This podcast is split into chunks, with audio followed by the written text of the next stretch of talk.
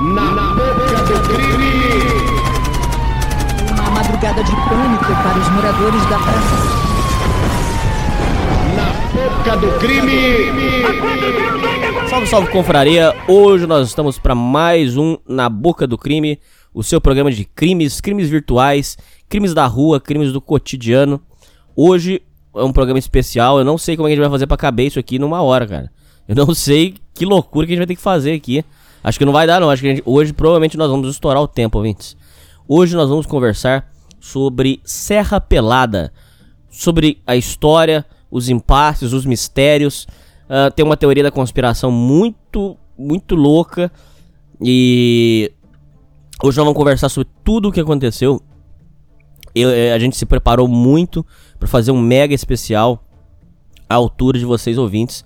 Eu quero muito que vocês é, realmente consigam entender a profundidade do problema que é Serra Pelada. Hoje quem vem aí, como sempre, é o nosso querido amigo Felipe. Fala, Felipão. Fala, Hernani. Fala, ouvintes. Hoje a gente estudou realmente muito. Foi um programa que o Hernani estava muito animado a fazer. Já faz semanas que ele comenta sobre o assunto. Nós vamos falar hoje sobre a Serra Pelada, que foi o maior garimpo do Brasil. É, eu acho que vai ficar bem interessante. Tem diversas histórias. É você pensar, ah, uma história sobre garimpo, mas o que, que isso tem a ver com crime? Cara, tem, co tem coisa de monopólio, tem assassinato, tem massacre, tem corrupção. Vocês vão ver tudo isso aí. Espero que gostem. É, e só mais um, só um adendo. Foi Serra Pelada, atenção ouvinte, Serra Pelada foi o maior garimpo a céu aberto do mundo, tá? Realmente foi uma coisa impressionante. A gente vai contar, é muita história, gente. Senta aí, ouvinte. Como dizer aquele programa dos anos 80 lá, senta que lá vem história. Que hoje vai vir história mesmo, ouvinte. O ouvintes, pra vocês entenderem, então vamos começar do basicão. Serra Pelada, como o próprio nome diz, era uma serra. É para os ouvintes que são leigos, é, né, como eu também, né, nesse assunto, uma serra nada mais é do que é, é uma versão menor de uma montanha, ok? É era era um, um, pico que tinha ali. É, isso, tudo isso é, é passado ali na, é, em, no Pará, Certo, Felipe? Tô, tô falando certo, né? Pará mesmo, né? Exatamente. Lá na Serra dos Carajás, a Serra Pelada é, era um morro sem vegetação. Ah, ah então por isso o nome Serra. Ah, essa eu nem eu sabia, ouvinte. Então é por isso que Serra Pelada. Por isso que apelidaram de Serra Pelada. Bom, uh, para começar do zero, zero, zero. Ali não tinha nada, nada, nada, nada. Ali não tinha cidade perto. É, só alguns moradores ali viviam na, nas localidades ali próximo. Não tinha, era um lugar muito pobre, é pobre até hoje, infelizmente. É, é um lugar de, bem humilde. É lá, ainda, ainda hoje. Não, veja bem, ouvintes, vamos por partes aqui pra vocês entenderem. Existem cidades lá próximas que, que são cidades normais, que tem esgoto, que tem luz. Mas lá, na, aos arredores, ainda não tem esgoto até hoje. O esgoto é céu aberto. É, não, é, luz parece que já tem lá. Luz parece que chegou lá agora, mas antes não tinha. Então é, era um lugar realmente de difícil acesso, é, qualidade de vida horrorosa. É, e ali viviam algumas pessoas é, humildes. E, e aí, na, na, ali próximo dessa, dessa Serra Pelada, nem, nem imaginavam que tinha minério ali. Tudo bem. Um dia, é, aí tinha uma fazenda ali e um dia, um, um pessoal que trabalhava nessa fazenda, uma criança veio, é, é tava brincando ali próximo do rio, achou uma pedra, uma pedra bonita, uma pedra brilhosa. Aí chegou pra mãe e falou: Mãe, olha essa pedra que eu achei. Aí a mãe olhou bem para aqui e falou: Isso aqui tá parecendo ouro. Aí levou pro, pro, pro, pro marido. Pô, a, a, a nossa filha achou isso aqui no rio. Aí Diz que o homem pegou, olhou aquilo e falou: ah, ó, vou levar isso aqui lá na cidade, isso aqui tá parecendo ouro mesmo. Quando chegou na cidade, ouvinte, era uma pepita de ouro, pequenininha. Lógico, como os próprios é, mineiros de. Os, quando, toda vez que eu falar mineiro, atenção, ouvintes, eu vou dizer mineiros muitas vezes aqui, ou garimpeiros. É, mineiro não é. Não, estamos falando de Minas Gerais, ok? estamos falando de pessoas que mineram. Aí é, existe um ditado entre os mineiros que diz que é impossível você esconder quando alguém acha ouro, porque vai juntar um monte de gente em cima. Quando o rapaz levou é, o, a pedra para ver se era ouro, confirmaram que era ouro. E aí começou um boato. Falou, mas peraí. Se, se a menina achou a, a, uma pepita de ouro no, no rio, ué, então ali tem mais. Ali tem mais ouro. Aí começou a juntar um povo indo para lá. Era uma faz... Na época, ainda era uma fazenda ali. E aí ficou combinado que o dono da fazenda é, cobrava um valor para cada um poder entrar. E aí, na, nessa época, era uma farra. Podia, se pagava e entrava lá e minerava. O que, o que você garimpava, né? O que você achava era seu. É, esse era o comecinho de Serra Pelada. O comecinho bem, bem do basicão mesmo que eu tô, nós falando pra vocês. Desse período da Fazenda, o Felipe, tem mais alguma coisa pra falar ou, ou, ou, é isso mesmo? Ficou faltando alguma coisa? Cara, é até engraçado que você comentou, eu já tava esperando isso, porque é muito folclorizado a história de como se deu a descoberta de Serra Pelada, né? Tanto que algumas histórias, como você disse, dizem que foi uma criança, outras dizem que foi um vaqueiro, é, então muda muito a origem de como foi encontrada. No entanto, um pouquinho anterior a essa descoberta, é, o, o distrito, ou a Serra Pelada é hoje em dia um distrito, ela já estava sendo colonizada, isso aqui, em 78. Pode-se dizer que foi durante o início da década de 80 que realmente ocorreu é, o gran, grande deslocamento de garimpeiros, porque aí foi aí justamente como você falou que a palavra se espalhou. No entanto, antes disso, o próprio Ministério de Minas e Energia isso durante a, a época da ditadura, da ditadura militar, já tinha projetos de garimpagem na região. No entanto, não tinha muito sucesso. Era, eram pequenas atividades de lavra de gemas e metais preciosos. No entanto, com essa, com essa descoberta do, no distrito de Serra, de Serra Pelada, o povo começou a ir feito louco. Tanto que, por exemplo, justamente em 80, for, complementando só um pouquinho essa parte, um comprador de ouro ele espalhou a notícia na área de que encontraram ouro em um riacho. E cerca de mil garimpeiros foram liderados até lá para começar a garimpagem. Até que certo. Foi, eles começaram a garimpar nesse rio. No entanto, você imagina mil pessoas num rio, isso aproximadamente mil pessoas, mil pessoas garimpando num rio, não ia dar muito certo, não tinha, não tinha um espaço para todo mundo ficar garimpando. Então eles começaram a justamente garimpar em um morro sem vegetação que estava ali por perto. Que aí eles apelidaram e encontraram muito ouro por ali, e aí eles apelidaram justamente de Serra Pelada. É, Para os ouvintes entenderem, é, existe o um relato de. É, tem muita, muitos relatos, mas tem um do, de um garimpeiro específico que ele disse que o ouro era tanto ouro, Felipe, mas era tanto ouro. Mas era, o negócio era tão absurdo, gente. Que ele falou assim que você às vezes estava andando e você tropeçava no ouro.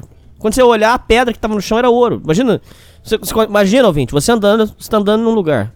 De repente, no chão tá, um, tá uma pepita de ouro. Pegar e vender, só.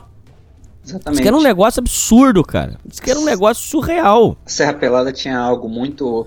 Uma característica muito interessante que tinha, ao contrário de muitos, de muitos lugares, onde geralmente a garimpagem é feita é, em rios, né? Quando não se tem minas por pé, você garimpa em rio, que é aquele famoso processo de mercúrio, para você separar é, o, o, ouro de, das impurezas e tudo mais.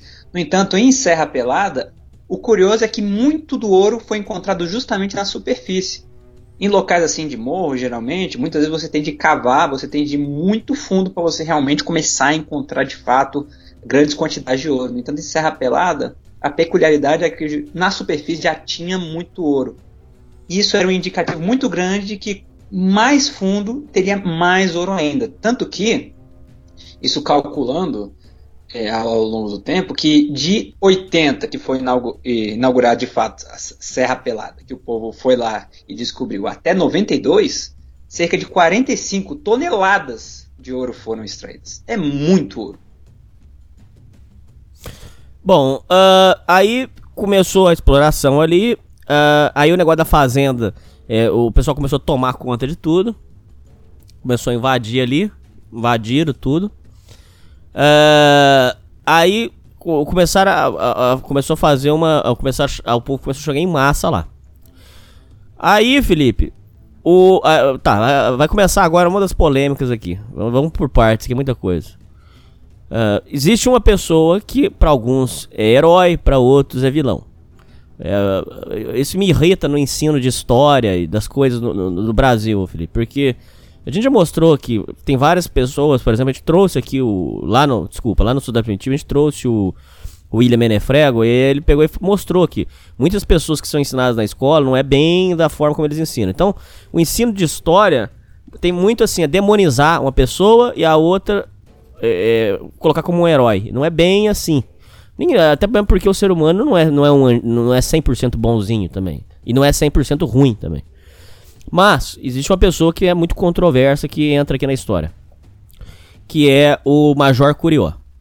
Quem é o Major Curió? Major Curió, ele era, era, foi o escolhido pela, pela, pelo regime para direto pelos militares. Ele foi escolhido direto pelos militares lá para que ele fosse cuidar da região e ver o que estava acontecendo. Por quê? Porque havia um boato, não é, não é bem só um boato, não. Tinha realmente. Estava sendo falado que a esquerda, que na época, aí, o inimigo do, do, do, regime, a esquerda estava é, proliferando ideias ali e que se não fosse feito alguma coisa, que ali poderia nascer, por exemplo, um, um grande campo do MST, por exemplo, é, e que a, a, por, a esquerda ali estava tomando conta. Em paralelo a isso, pera um pouquinho, antes, antes do Major Curió chegar, só para a gente explicar para os ouvintes. É, em paralelo a isso, vírgula, uh, Serra Pelada, por não, não, não, como Serra Pelada não tinha nenhum líder, não tinha nenhuma lei, é, o lugar tinha virado realmente uma zona. Explico. É, ali rolava é, bebida, droga e arma o tempo todo. É, ali tinha matança de, é, entre os, os garimpeiros, é, tinha é, muita disputa. tava ali, ali, neste momento, era realmente uma terra sem lei. Podia trabalhar chapado, podia trabalhar armado, não tinha lei, não tinha regra, não tinha nada. E com mais um adendo importante. durante esse período, ouvintes, que, que acontecia? Isso é importante para os ouvintes entenderem. Você achava a sua pedra de ouro, ouvinte. Você achou uma pedra de ouro, tá bom. Você ia vender essa pedra para os compradores locais que, que montavam barracas ali. Só que o seu ouro era vendido por uma cotação que mudava diária. A cotação deles mudava diária. Tinha, vez, tinha dia que eles, que eles queriam pagar mais, tinha dia que eles queriam pagar menos. Não tinha. Não, é, era, era uma coisa muito assim é, amadora, era uma coisa assim muito é, é, desproporcional, entendeu? Não, não, tinha uma, não tinha uma lei, não tinha uma regra, não tinha um, um, um controle disso, era uma zona. E esse ouro que era vendido para eles, isso é mais uma coisa importante para os ouvintes entenderem. É, esse ouro que era vendido para esses vendedores locais é, é, era o que era chamado de mercado ilegal, porque isso aí não, não, não, não não, tinha, não era controlado, não tinha é, controle do governo, o, o, governo não ganhava nada com isso. É óbvio, já respondendo aos ouvintes, que eu sei que a gente tem ouvintes aqui que, que são contra o Estado, que são contra tudo isso. Respondendo vocês, eu entendo que. É lógico, o governo não é, não é, bo, não é santinho. Ele não queria tomar conta de, de Serra Pelada porque ele era bonzinho. É lógico que ele também ia faturar com isso, é óbvio. Já respondendo aos ouvintes. Mas então, é, vocês precisam entender isso, ouvintes. Nessa época, Serra Pelada era uma zona. É, podia trabalhar chapado, bêbado, drogado, é, com arma na cintura. É, se você brigou com o cara do, do, do que tava é, garimpando junto com você, você, você, dava um tiro nele, ele caía morto. O único trabalho que, que os garimpeiros tinham era de pegar o corpo morto, tirar ele para não atrapalhar na garimpagem, tirava ele de canto e continuava. Inclusive, há passagens aonde isso aconteceu. A gente já vai falar sobre isso. É, inclusive de de um tiro de um policial que foi filmado. É, e tem uma fotografia muito famosa também. Se vocês, se vocês ouvintes digitarem é, Serra Pelada fotografia, vocês vão achar muitas fotografias impactantes e muitas fotografias que revelam como é que era na, na, nesse período. Mas então, ô Felipe, uh, durante esse período era uma zona, não tinha lei e o ouro era vendido para vendedores locais ali. E aí, o Major Curió foi enviado pelo, pelo regime para que ele fizesse, eh, tomasse conta daquilo lá, regularizasse para que aquele dinheiro fosse, para que o ouro fosse tributado, desse dinheiro para o Brasil, e para que eh, ele não deixasse que fossem proliferadas essas ideias de esquerda que pro regime eram perigosas. Até aqui, Felipe, sem spoiler, calma que a gente vai. A, a gente ainda vai chegar ainda no, no, no, na, nas partes piores, mas até aqui, você gostaria de fazer algum comentário, algum adendo importante? É, eu, gostaria. Uma das coisas, como você disse, o Major Curió, ele foi uma figura extremamente popular e controversa. Falando um pouquinho mais. Controverso. Falando é. um pouquinho mais sobre justamente como você disse, os militares tinham medo de que os comunistas podiam aproveitar justamente essa aglomeração de pessoas na extrema pobreza para fazer adeptos. Porque no Pará uhum, estavam, uhum. já estavam rolando muitos conflitos de guerrilha. E aí que entra justamente a figura do Major Curió, de que ele lutou, ele conhecia muito bem a região amazônica, justamente porque ele fez parte dos combates que terminaram com a guerrilha do Araguaia, que foi uma guerrilha muito famosa, então... Verdade, Felipe, verdade. Ele sabia andar na mata, é isso mesmo, Felipe. Exatamente. Ele era, então ele era especialista em, em combater é, grupos de guerrilheiros comunistas. Então ele foi mandado justamente para isso. Os, e foi justamente nessa época é, uma coisa interessante é que Serra Pelado oficialmente pertencia à, à companhia, uma subsidiária da Vale do Rio Doce. Era uhum. Rio Doce Geologia e Mineração. Que era uma empresa subsidiária pela empresa maior que era a Vale. Só que ela não pôde explorar o metal nem expulsar os garimpeiros que já tinham lá. Porque aqueles garimpeiros que lá estavam não eram da empresa, eles não trabalhavam para ela. Eles eram garimpeiros independentes que, tendo ouvido falar da quantidade de ouro que estava em Serra Pelada, foram lá por conta própria explorar ilegalmente as terras que eram da Rio Doce. E foi justamente no mesmo ano que, vendo como, como você próprio disse, que a Serra Pelada está virando uma terra sem lei, o governo interviu. E foi justamente nisso, porque porque ele interviu também não foi só pelo ouro, mas porque imagina o, o conflito do campo. Porque você imagina assim, se aqueles homens fossem todos retirados dali pela, pela Rio Doce, digamos assim, as tensões que já haviam no Pará, em 80, ouvintes, uma coisa muito interessante é que no Pará já, já ouviam justamente pelas guerrilhas e pelos grupos guerrilheiros co comunistas estarem na região, haviam muitos conflitos de terra entre, entre os empregados e os proprietários de terra. Então certo. foi justamente com essa intenção que o governo realizou essa intervenção de nomear, foi durante o mandato do presidente Figueiredo, nomear o Major Coró para supervisionar. E uma coisa muito interessante é que, mesmo como o Hernan disse, o governo não é, não é porque ele é bonzinho que ele vai fazer essas coisas. Lá que tá não, não. Dinheiro, lá que tá rolando dinheiro. Então, você acha que é coincidência que no mesmo ano, com, em conjunto com a nomeação do major, chegou uma série de órgãos no, em Serra Pelada? A Polícia Federal, a Receita Federal, os Correios e a Caixa Econômica. Você acha que é coincidência que todos esses órgãos foram e se instalaram lá? Num lugar que tinha, não tinha nem vila ainda, para você ter uma ideia. Os garimpeiros eles moravam, moravam em barracos e, se eles quisessem, por exemplo, ter família, eles tinham que se deslocar para vilas próximas, que não estavam no distrito uhum. de Serra Pelada. Entendeu? E aí que vem uma mudança extremamente importante. E como o Hernani falou, os garimpeiros, eles, re, eles, re, eles vendiam o ouro que encontravam para compradores ilegais, porque as terras elas pertenciam a, a Rio Doce, só que ela não conseguia garimpar, porque já tinha diversos garim, garimpeiros independentes pega, pegando no, no Riacho e no Morro de Serra Pelada. Então, o que o governo fez? Ele, através da Caixa Federal, agora os garimpeiros independentes, para eles se tornarem legalizados, eles só podiam vender o ouro em agências da Caixa Econômica. Ou seja, certo, mas pera aí, pera, pera, pera, pera, pera, calma aí. Quando. Tá, vamos por partes. Calma aí que você tá, você tá, você tá pulando uma parte importante, essencial para entendimento. Calma aí. Quando o Major Curiel foi tomar conta lá, houve um protesto. Essa história do protesto é assunto até hoje. É, houve um protesto aonde os garimpeiros fecharam a estrada. O Major Curió, é, com um, um, um, muitos homens, é, teve autorização para encerrar o protesto de forma bruta. Aqui acontece, ouvinte, um negócio que é, foi um crime muito famoso é, o Major Curió foi inocentado no tribunal do.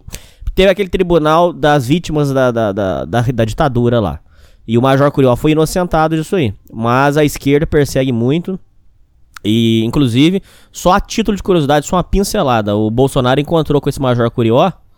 E aí a esquerda ficou empolvorosa, porque disse: como que pode um presidente se encontrar com um assassino e papapá e papapá? Por que assassino? Porque quando aconteceu esse protesto dos, dos garimpeiros é, fechando a estrada, o Curió foi e a ordem do Curió era para sentar o dedo. E é, muitos, muitos foram assassinados e muitos ficaram desaparecidos. Não, não foram vistos até hoje. Então, ali estima-se que morreu quase 100 pessoas nesse, nesse protesto. Né, né, e, e, foi feito isso realmente para intimidar, para que ninguém mais é, não, não fosse feito mais nenhum protesto. É, o Curió assume que fez isso, Felipe. E aí por isso que eu tô falando pros ouvintes. O Curió, será que ele é herói ou será que ele é vilão? Eu não sei. Cada, cada ouvinte vai ter opinião. O Felipe vai ter a dele também, se ele quiser falar. Eu também tenho a minha. Eu acho, já respondendo assim, eu acho que o Curió, ele, ele pode ter feito bem, mas ele não fez. Eu acho que ele, ele na verdade, na minha visão, é, o Curió, ele, ele, foi um grande. É, vou usar um termo pesado, mas na minha opinião, o Curió foi um grande aproveitador. Na minha visão, essa é a visão que eu tenho. O Felipe vai falar dele. Mas, ô Felipe, vamos começar por partes. Sobre esse assassinato em massa que aconteceu, é, para reprimir esse protesto, o que, que você tem para falar sobre esse acontecimento e, e, e, qual é a sua visão sobre o Curió? Então, Hernani, como, como você disse, o Curió ele é chamado por alguns de herói. E por que ele é chamado de herói? Porque, pelo que a gente apresentou para os ouvintes, nós demos a visão de que o Curió simplesmente foi indicado pelo governo Figueiredo para entrar em Serra Pelada, botar a ordem na parada garantir que o ouro fosse para os cofres do governo e não para compradores ilegais, e fizesse isso utilizando qualquer tipo de força necessária para atingir o seu fim. Então, por que alguns chamam ele de herói? Existe um, um, um, uma história muito interessante, um caso, de que o Major Curió teria, é, justamente quando é, os, os, os garimpeiros eles foram se instalar em Serra Pelada, os garimpeiros independentes, aqueles que estavam garimpando é, de forma ilegal, de ter incendiar os barracos em que eles moravam. Ele ter isso supostamente ele teria recebido ordens para fazer tal, entrando naquela de qualquer tipo de força está autorizado. Só que nisso a história segue de que ele resolveu não incendiar os barracos e preferiu por criar com estes barracos uma vila no entorno e dar melhorias para esses barracos no fim de deixar esses garimpeiros é, com, com, com moradia e com infraestrutura para então se tornarem garimpeiros legalizados pelo governo. Tanto que a cidade em que isto ocorreu, ou supostamente ocorreu, recebeu o nome de Curionópolis. Ela existe. Não, não, calma, spoiler, cara, calma aí. Não, não, não, não, não, não, não é spoiler, eu só tô falando isso porque tem que explicar, porque assim, pelo que a gente apresentou até agora, fica parecendo que ele é um cuzão. Entendeu? Mas aí tem que dar outro, o outro ponto do porquê alguns chamam de herói, entendeu? É. E é justamente por causa é disso uhum. que alguns chamam ele de herói. A minha, a minha visão é que Serra Pelada era uma terra sem lei, de fato. No entanto, você estava lidando com garimpeiros que estavam lá para, é, para pegar o seu sustento. Entende? Para, é, eles viviam sob o lema: viva rico ou morra tentando. Era aí com, com essa mentalidade que eles estavam lá. Então eu creio, eu não sei como estava a situação lá, então eu, eu, eu, digo, eu digo isso aqui só com o que eu li até agora, de que ele poderia ter lidado de uma forma melhor com a situação se focando apenas na, na, no, em garimpeiros ou em focos de garimpeiros que estavam de fato praticando ilegalidades além da de garimpar nas terras da, da Vale entendeu? que estavam cometendo infrações maiores. Porque esses eram os maiores problemas. E também, obviamente, como foi dado ordens para tal, focar em se houvesse neutralizar alguma ameaça comunista, que não fica claro se houve ou se não houve, era um temor dos militares. Então eu acho que o major poderia ter lidado de uma, de uma forma mais branda e mais inteligente, não tendo necessidade de, comet, de cometer assassinatos, mas pode ser que, dadas as circunstâncias, ele e, o, e quem deu ordens achou que era necessário, realmente não tem como saber, porque tudo que temos são relatos. Mas essa é a minha visão. Bom, uh, aí quando. Então, ouvintes, volta lá. Então, antes, Serra Pelada era uma zona, podia trabalhar chapado, drogado, armado, um matava o outro, tava tudo certo. Aí chega o Major Curió, fazem essa, essa, esse protesto, o Major Curió senta. Uh, ele e os homens dele uh, colocam ordem lá. Eh, morreram quase 100 pessoas. É, é considerado um, uma, um, um, um, ato de. Um, um, atentado contra a humanidade. Aí, anos depois, o Major foi para aquele tribunal da ditadura lá. para responder crime de, de ditadura. Aí, beleza. Aí, quando o Major Curió chega, ouvintes, aí foi instituído algumas, algumas boas mudanças. É, foi colocado um posto da Caixa Econômica Federal aonde o mineiro, o garimpeiro, ele trazia o ouro, e o ouro era pesado e, e a caixa dava em dinheiro o, o valor. A taxa era fixa, o valor era fixo. Acabou aquela zona que tava, aquela zona que tava antes. Ah, hoje tá bom. Hoje tá, hoje tá pagando pouco. Hoje tá pagando bom. Acabou essa zona. Agora era valor fixo. É, é, os garimpeiros dizem que era um valor justo. Era um valor ok. É, foi instituído umas melhorias lá, colocaram. É, colocaram uma tenda lá com, com é, primeiros socorros. É, colocar, montaram um. Ah, isso é, importante, isso é importante lá para a história do local. Aí quando ele chega, é, ele, ele monta lá um palco, ele monta um, um, a bandeira e faz, ele fez todos os, os garimpeiros cantarem o hino nacional. E aí, aí beleza, aí colocou, aí instituiu as, as regras. É, para entrar em Serra Pelada, a partir de agora, com, com o Curió e os militares, é, você tinha que passar por uma revista todo dia. É, eu até vi lá onde que é. É uma estrada. E é uma estrada de terra que pro pessoal entrar ali, fica, ali eles fechavam, os militares fechavam e a pessoa tinha que fazer a revista. Essa revista era o seguinte, ouvintes. Ficou proibido no, nos arredores de Serra Pelada e lá dentro do garimpo, ficou proibido entrar portando qualquer tipo de arma. Ficou proibido trabalhar é, bêbado, chapado. Ficou proibido entrar com bebida, droga. E ficou proibido. É, acho que era isso, Felipe. Era, é, não podia droga, não podia. Ah, ficou proibido mulher. Só a título de curiosidade, só dando uma pincelada, ouvintes. Houveram casos de mulheres que, que raspava a cabeça e, e, inclusive teve uma que usou o documento do marido e para trabalhar lá, porque mulher era proibido. Por que, que ele estava proibindo mulher? Porque tava dando muita briga, muito por causa de, de, de mulherada, os caras estavam enlouquecendo. A gente vai falar também, é, é cada história que vocês, não, vocês caem pra trás. Aí então, ouvinte, ficou proibido mulher, droga, é, bebida e arma.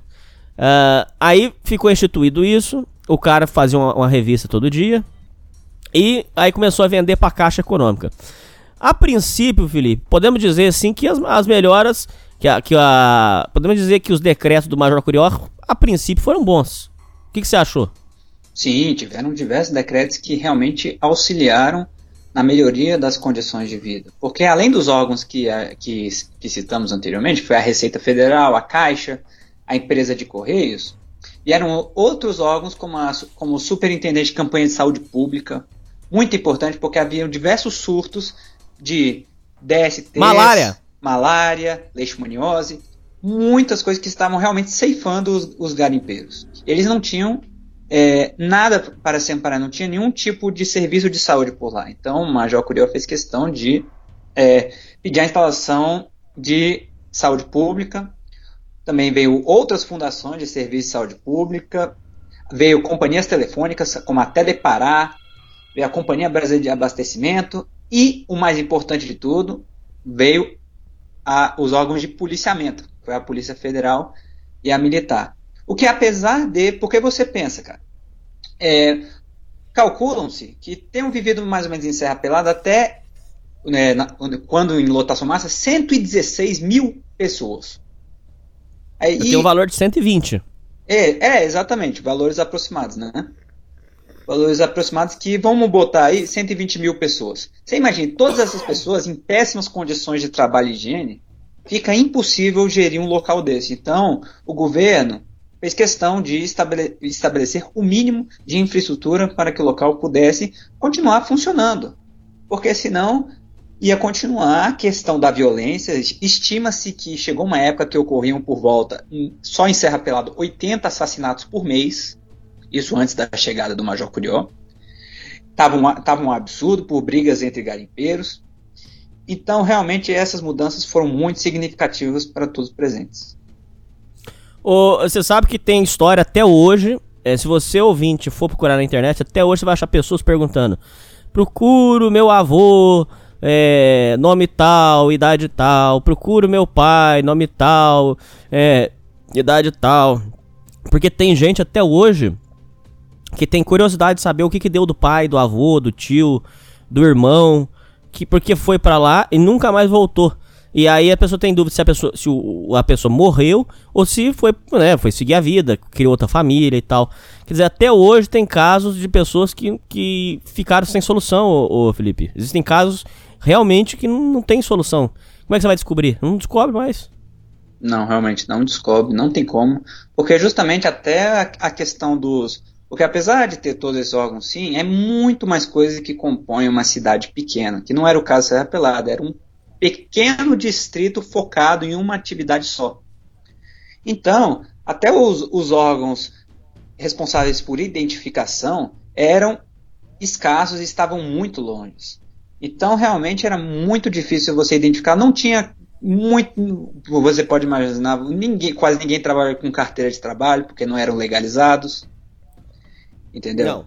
Apesar de depois ter começado justamente com a, com a instalação desses órgãos, mas então era muito difícil, você não sabia quem estava lá, quem não estava, você não tinha uma lista falando, ó, oh, tem tal, tem, tem essas tais pessoas aqui. Tudo que temos são estimações de pessoas e, consequentemente, você não tinha um controle populacional de quem entrava e quem saía. Então, realmente, quem perdesse, desaparecesse, ou quer que seja, é, não, não encontrava.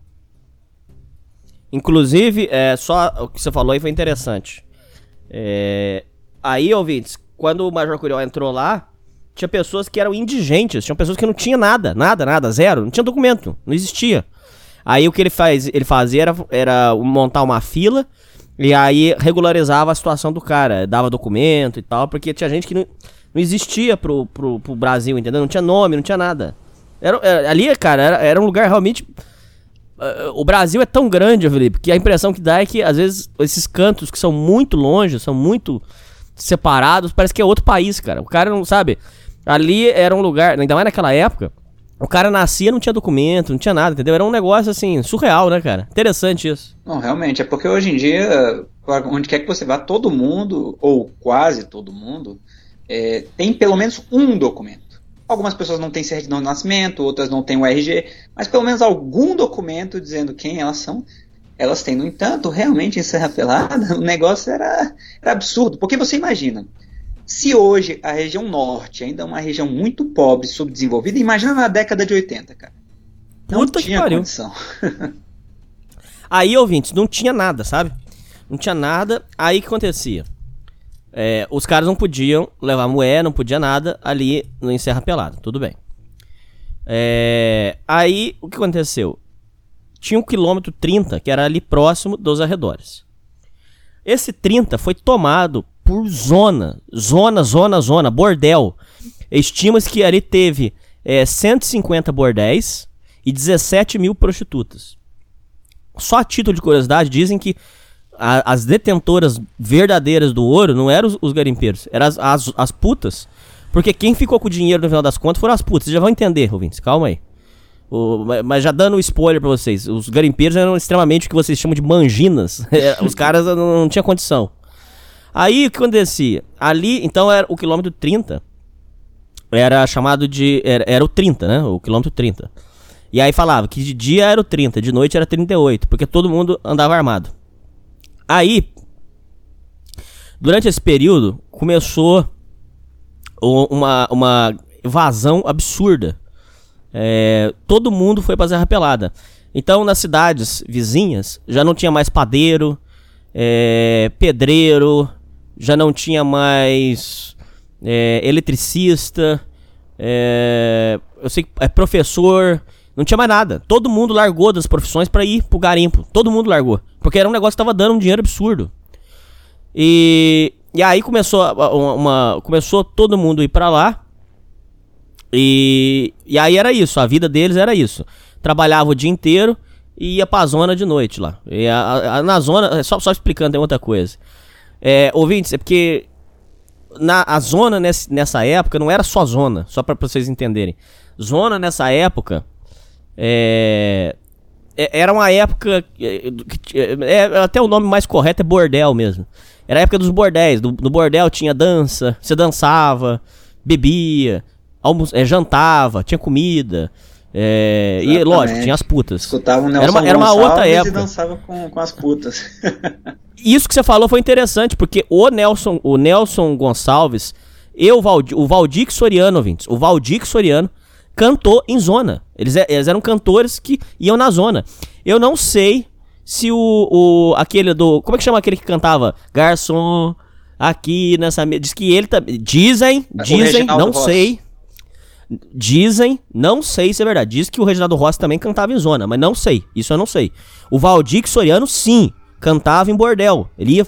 Imagina um show num bordel. Ele ia lá no bordel e cantava. Eu sei que o Valdir Soriano ia, o Nelson, o Nelson Gonçalves ia.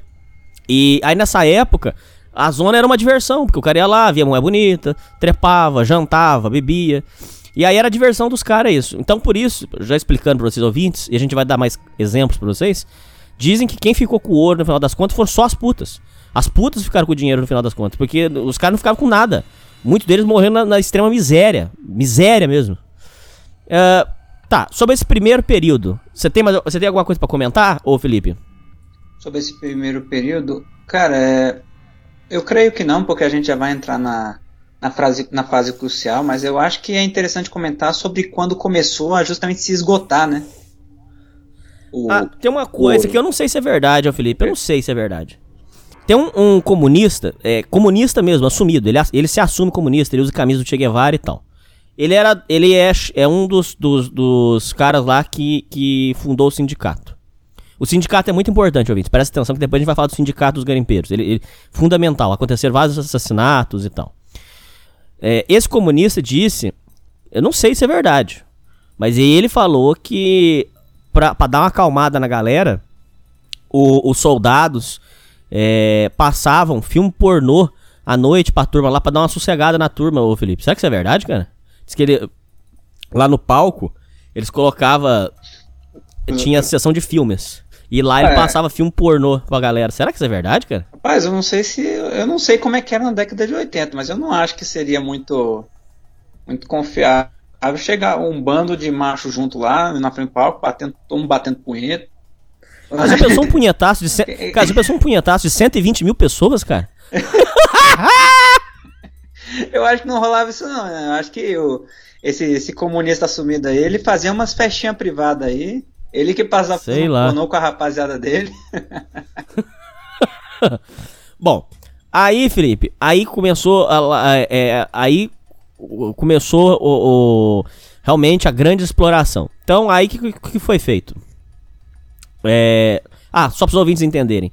Nesse momento, Serra Pelada já não era mais uma serra, tá, ouvintes? Se você ouvinte digitar Serra Pelada atualmente, você vai ter uma noção do que, que virou Serra Pelada. Você tem que imaginar que esse buraco que você está vendo, gigantesco, que é considerado uma, da, uma das maiores é, interações do ser humano com a natureza, é, é absurdo. Era uma serra e os caras fizeram a serra virar um buraco. Exatamente. Como que fizeram isso? Como? É. Era o seguinte. É, eles tinham todo. Então tá, eu tenho que explicar para vocês como é que funcionava. Tinha os, os trabalhadores braçais. Esses trabalhos, trabalhadores braçais eram chamados de formigas. Por que formigas? Porque eles formavam uma linha aonde eles iam tirando a terra, colocando em sacos e, e aí eles iam descendo e subindo. É, é, aquela a, a escada principal que descia ali era chamada de Adeus Mamãe. Então você, o, o, formiga, pegava aquele saco de areia, Ele ia. Então imagina uma serra, ouvinte. Ele pegava um saco de areia, da serra, enchia aquilo de, de areia e ia levando aquilo nas costas. Ia levando aquilo nas costas para onde? Aí, aí ele subia, ele, aí ele andava, ele subia essa escada que chamava Deus Mamãe e, ele, e deixava o saco ali. Um outro trabalhador vinha com aquilo, jogava aquela terra numa água com mercúrio. Por quê? Porque o mercúrio faz o ouro brilhar. Tá. Aí, ouvintes, sabe quando vocês veem um cara com, aquela, com aquele prato? É, ele pega ele pega aquela água e fica, e fica rodando num prato. Você já viu o garimpeiro, como é que ele faz? Tem gente que faz isso com com peneira, mas ali eles fazem com esse prato. É um prato de metal. Aí eles jogavam a terra dentro da água junto com o mercúrio. Aí misturava aquilo. Aí ele vem com aquilo. Eu vi um, um senhor fazendo isso, Felipe, atualmente. A gente já vai falar, ainda tem gente ainda que mora lá. É, aí o que, que ele fazia, o Felipe? Ele pega a terra, ele põe naquele prato e ele vai rodando aquilo, vai rodando. Quando, quando ele faz isso, o ouro fica lá no fundo e a terra ele tira aqui de canto. Aí, é, o, aquele ouro é, é, o, pode, é o ouro em pó. E tem o ouro em pepita também, que a pepita é quando eles achavam lá. E quando era o ouro em pó, tinha que fazer esse processo. Aí esses formigas iam tirando a terra e fizeram a serra virar um buraco de muitos metros de, de profundidade. 24 mil ah, esse... metros quadrados de profundidade. Porra, isso é surreal, cara. Isso é surreal. É. Esse adeus mamãe era. E, cara, ô, ô, Felipe, fala aí as condições dos caras. O adeus mamãe era uma escada de madeira, cara. Essa porra podia cair qualquer hora, como já aconteceu. E ali tinham desabamentos, aonde morria três, quatro numa paulada só. E aí, quando morria um, era, era é, pegar, eles pegavam, punha num, num pano, prendia num, numa, num pedaço de madeira, e aí eles levavam, subiam com o corpo lá e jogava lá em cima. Era, era assim que era feito, cara. É surreal, cara. Não, realmente, é um absurdo, porque você tem que pensar em como eram é, o espaço, né? Que você pensa, pô, você tinha 150 metros quadrados de serra para ser explorados. No caso de altura, né? Então, você tem que pensar como é que consistia essa, essa venda, em que áreas eles podiam explorar. Geralmente, em Serra Pelada, a área que eles podiam explorar era de, eram barrancos, que chamavam de 3 por 2 metros quadrados. E só esse 3 por 2 metros quadrados chegava a custar milhões, milhões de reais. Então, era um espaço extremamente pequeno. E nesses espaços extremamente pequenos, você imagina, para algumas pessoas trabalhar já era difícil. Você imagina que o normal, o estimado em cada barranco em Serra Pelada eram que de 10 a 15 homens. E como o Hernani falou, eram divididos em três classes, que era o cavador, o enchedor e as formigas, que dividiam os trabalhos. Então, obviamente eles, começa, eles começaram pela, pela base, mas aí você vai imaginando como é que eles faziam? Era, eram umas escadas, como o Hernani bem disse, que o risco de você cair eram muito mal construídas, porque não, não tinha realmente uma estrutura, não foi construída por uma empresa especializada que se preocupava com a segurança do trabalhador. o, que, o que rolava ali era justamente essa completa falta de segurança, tanto que é, eles, rece eles recebiam muito, porque eles não ligavam. Eles não ligavam para esses riscos. Tava uma porra de gente o que, ali. O que mais me impressiona é que não faltava gente. Ninguém ligava para esses riscos. Como o Hernani falou anteriormente, muitas pessoas abandonavam seus postos em vilas e cidades próximas para ir no garimpo, e mesmo sabendo de antemão da quantidade de mortes, da, das condições que os, que os trabalhadores estavam sujeitos, e essa falta de segurança generalizada, muitos iam lá. Isso porque porque na cidade se espalhava que, ah, tal, fulano de tal foi lá em Serra Pelada e encontrou uma pepita de 60 quilos. O que realmente já aconteceu. No entanto, o povo achava que era assim, que era você estava lá e você pisava e pronto, você encontrava uma pepita de 60 quilos. E não era assim. Então foi, de, foi dessa forma, dividindo nessas pequenas áreas, que justamente, você imagina, uma serra de 150 metros de altura, para virar um buraco de 24 mil metros quadrados. E isso, não, inicialmente, a extração de ouro era feita manualmente. No entanto, é, ah, uma coisa muito interessante antes de comentar isso é que, em período de chuva, era incentivado que não fossem trabalhar porque era impossível transitar nas, nas terras perto da serra em período de chuva. No entanto, há relatos de pessoas trabalhando ainda em, em épocas de chuva. Porque você imagina aquelas, aquelas escadas enormes. Chovendo, se já era difícil você andar em condições normais, imagina chovendo. Porra, chega uma chuva, o cara voa ali de cima, entendeu? No entanto, há relatos de pessoas trabalhando lá e, principalmente, aproveitando essas estações de chuva para invadir os barrancos dos outros. Eles ah, é, isso aí eu não expliquei. É, isso aí eu não expliquei. Eu, é, quando o Curió chegou lá, é, ele dividiu os barrancos é, e, e, aí instituiu os donos dos barrancos. Aí é, tinha cada, dono, cada barraco cada, cada, barranco tinha um nome. E aí é, ele foi separando, foi fatiando ali os, os, barrancos. Aí tinha dono de barranco que fazia o que chamava de arrendar. Arrendar o barranco era quando ele, ele deixava os homens de outro de outra pessoa é, é, garimpar e aí você ganhava um lucro em cima. E, e aí era isso, cara. Tinha muita compra de barranco. Tinha, rolava isso que você falou de tomar o barranco do outro. Aí matava o dono do barranco, ficava para ele. Era, é, mesmo com o Curiola era uma zona, ô Felipe. Falar que aquilo lá foi arrumado não foi não, cara. Foi organizado, nunca foi não. Exatamente. O que o governo fez, o objetivo era só estabelecer o mínimo de infraestrutura para que eles pudessem é, não mais perder o ouro de Serra Pelada para compradores ilegais. Tanto que os primeiros órgãos a chegar foram da Receita Federal e da Caixa Econômica. Justamente para poder. E receber, aquele 30 receber. também era uma zona. Ah, era uma zona, sim. É, pra, Literalmente. É, e tanto para quem quiser um gostinho de como era esse 30, pesquisa uma música do Nelson Gonçalves e Carlos Gardel. Vocês vão ver exatamente como é que era, cara. Até o meu, o, o meu vô me fala que toda zona era assim, era tocando essa música aí. Cara, era, era de arrepiar, ouvinte. Era coisa assim de. Um cara bateu boca com o outro, pá, tiro. Era, era, era assim. Ou, oh, eu nunca tinha visto isso na minha vida, Felipe. Cara, em Serra Pelada, ouvintes, em Serra Pelada, o padre andava com 2,38 na cinta. Eu nunca vi padre andando armado, Felipe. nunca vi. Só em cara, filme, o padre andava... filme, uns filmes doidos aí. É, cara, eu nunca tinha visto o padre andando armado. Lá o padre tinha que andar com 2,38, ouvintes. Isso é real, cara. Isso acontecia, cara. Surreal, cara. Exatamente, surreal demais. Pô, é, é o clássico Velho Oeste brasileiro. Se, se existe um lugar no, no Brasil que você pode dizer que foi um, um, um Velho Oeste, um cenário de espaguete italiano com Clint Eastwood, foi Serra Pelada, cara. Foi, verdade. Aí, o, o Felipe, é, durante esse período, é, tem uma foto icônica aonde tem um garimpeiro é, segurando a arma do, do soldado. É, essa foto ficou famosa. E esse cara tá vivo até hoje. E diz que nessa época os soldados também matavam a, troco de nada. Viu? Tem uma filmagem onde mostra o, o, o, soldado do nada. Tirou uma arma lá, deu um tiro, o garimpeiro caiu morto, já pegaram o corpo, já, já mandaram lá pra cima e acabou. É, por isso que a gente tava falando, por isso que eu te falei mais cedo. Tem gente que, que tá desaparecido até hoje que deve ter sido uma história dessa, Felipe. Com certeza. O cara foi, morreu de nada, foi como indigente, ninguém sabe, ninguém viu e acabou. Exatamente. Apesar de. É, quando falam que as estimativas eram de que aconteciam todo mês por volta de 80 assassinatos na região de Serra Pelada, não é não, esses 80 assassinatos é, não é só de garimpeiro entre garimpeiro, um deu um tiro no outro porque invadiu o barranco, o barranco do outro. Não.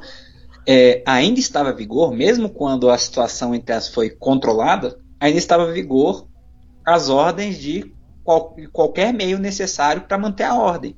Então, os soldados tinham, de certa forma, carta branca para resolver a situação da forma que lhes convinha. Muitos deles justamente se utilizavam da violência, que era o quê? Se rolava alguma, alguma coisa, se alguém infringisse, infringisse a lei, simplesmente dava, metia um tiro no cara e ele sumia. Porque ninguém ia se preocupar com, com o cara que sumia. Porque você imagina, em um local pequeno de 120 mil pessoas, você é só mais um aí dentro. Você é só mais um garimpeiro que foi ali buscar a vida. A sua família está lá em outro município. Muitos faziam isso, deixavam a família de outro município e iam lá garimpar. Ninguém vai dar falta de se você morresse, entendeu? Então é justamente isso. Acontecia muitos relatos de é, famílias que o cara foi garimpar e nunca mais voltou. E não ficaram sabendo. Entendeu? É uma situação muito complicada mesmo. Bom, aqui a gente tem que agora dar uma pausa na história e falar sobre os. os, os é até sacanagem falar isso, mas os gênios que conseguiram torrar milhões e milhões e milhões e milhões de reais, ou na, na época era cruzeiro, eles conseguiram torrar milhões em poucos anos. É, é, são histórias surreais, ouvintes. É histórias assim que você não acredita. Um dos casos mais icônicos foi. É, já, já dando um spoiler para vocês ouvintes, a maioria terminou a vida na miséria. A grande maioria. Por quê? Por que, que eles terminaram na miséria? Porque é, eram pessoas analfabetas, não tinham nenhum tipo de instrução, não tinham nenhum tipo de maturidade para lidar com dinheiro é, e recebiam boladas assim astronômicas. Então, por exemplo, existe o caso do um, um dos casos mais famosos que vocês ouvintes, se vocês ouvintes tiverem a curiosidade e, e pesquisarem Serra Pelada Índio, o índio foi o caso mais icônico, mas tem mais outras que a gente vai contar aqui. O índio foi um caso à parte. O índio, é, ele conseguiu, ouvintes, convertendo para hoje, o índio foi dono de uma fortuna de 138 milhões. Esse índio, ele conseguiu torrar toda a, a, a fortuna e hoje ele vive numa casinha de madeira super humilde, super pobre. Ele tem uma vida muito difícil. É, ele casou com uma senhorinha. E os dois têm uma vida super, super, super pobre. Mas pobre mesmo, gente. Pobre, pobre miserável. É, existe uma passagem onde esse índio. Escuta essa aqui, ouvinte. Isso aqui é para você entender como é que funcionava a cabeça na época. O índio, ele foi, é, ele foi, ele acabou de sair do garimpo, ele tinha a curiosidade de conhecer o Rio de Janeiro. Aí ele pegou aquele bolo de dinheiro. Na época, eles andavam com, com um saco lotado de dinheiro, gente. Lotado. É assim que, que o pessoal na época funcionava. E aí, eles não tinham instrução de pegar esse dinheiro, botar num banco e papapá e papapá. Aí, ele foi no aeroporto, chegou lá no aeroporto, tinha um, um rapaz bem vestido, e a aeromoça, em vez de atender o índio, porque o índio tava mal vestido, tava com roupa do, guarim, do garimpo, é, foi atender o, o rapaz engravatado. O índio se sentiu humilhado e, e pegou e, e falou assim: Aqui, eu não quero, eu não vim comprar passagem não. Eu vim fretar um avião. Como assim fretar um avião? Não, eu quero fretar um avião. Vocês têm, vocês têm aí pra, me arrumar? Pô, mas o senhor vai contratar, o senhor vai fretar um avião de, de 280 lugares? É, por aí, dos 250, 280 lugares? Vou, eu quero um, um avião só pra mim.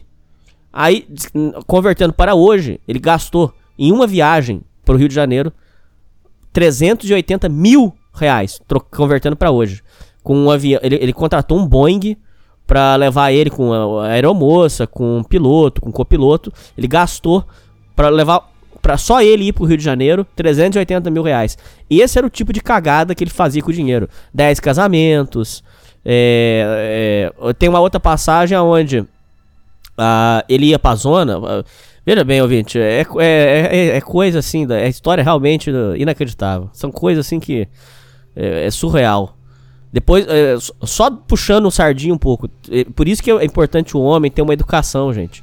É, o, homem, o homem ele precisa ter uma educação da, da, da seriedade. Que, que, se, se, ele não tomar cuidado com mulher, com mulheres mal intencionadas, ele perde tudo mesmo, cara.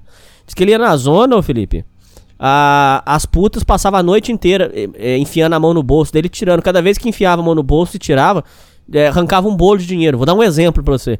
Imagina cada vez que as putas enfiavam a mão no bolso dele, de brincadeira, ele dava risada ainda, Felipe. É surreal, cara. Ele dava risada, ele achava engraçado.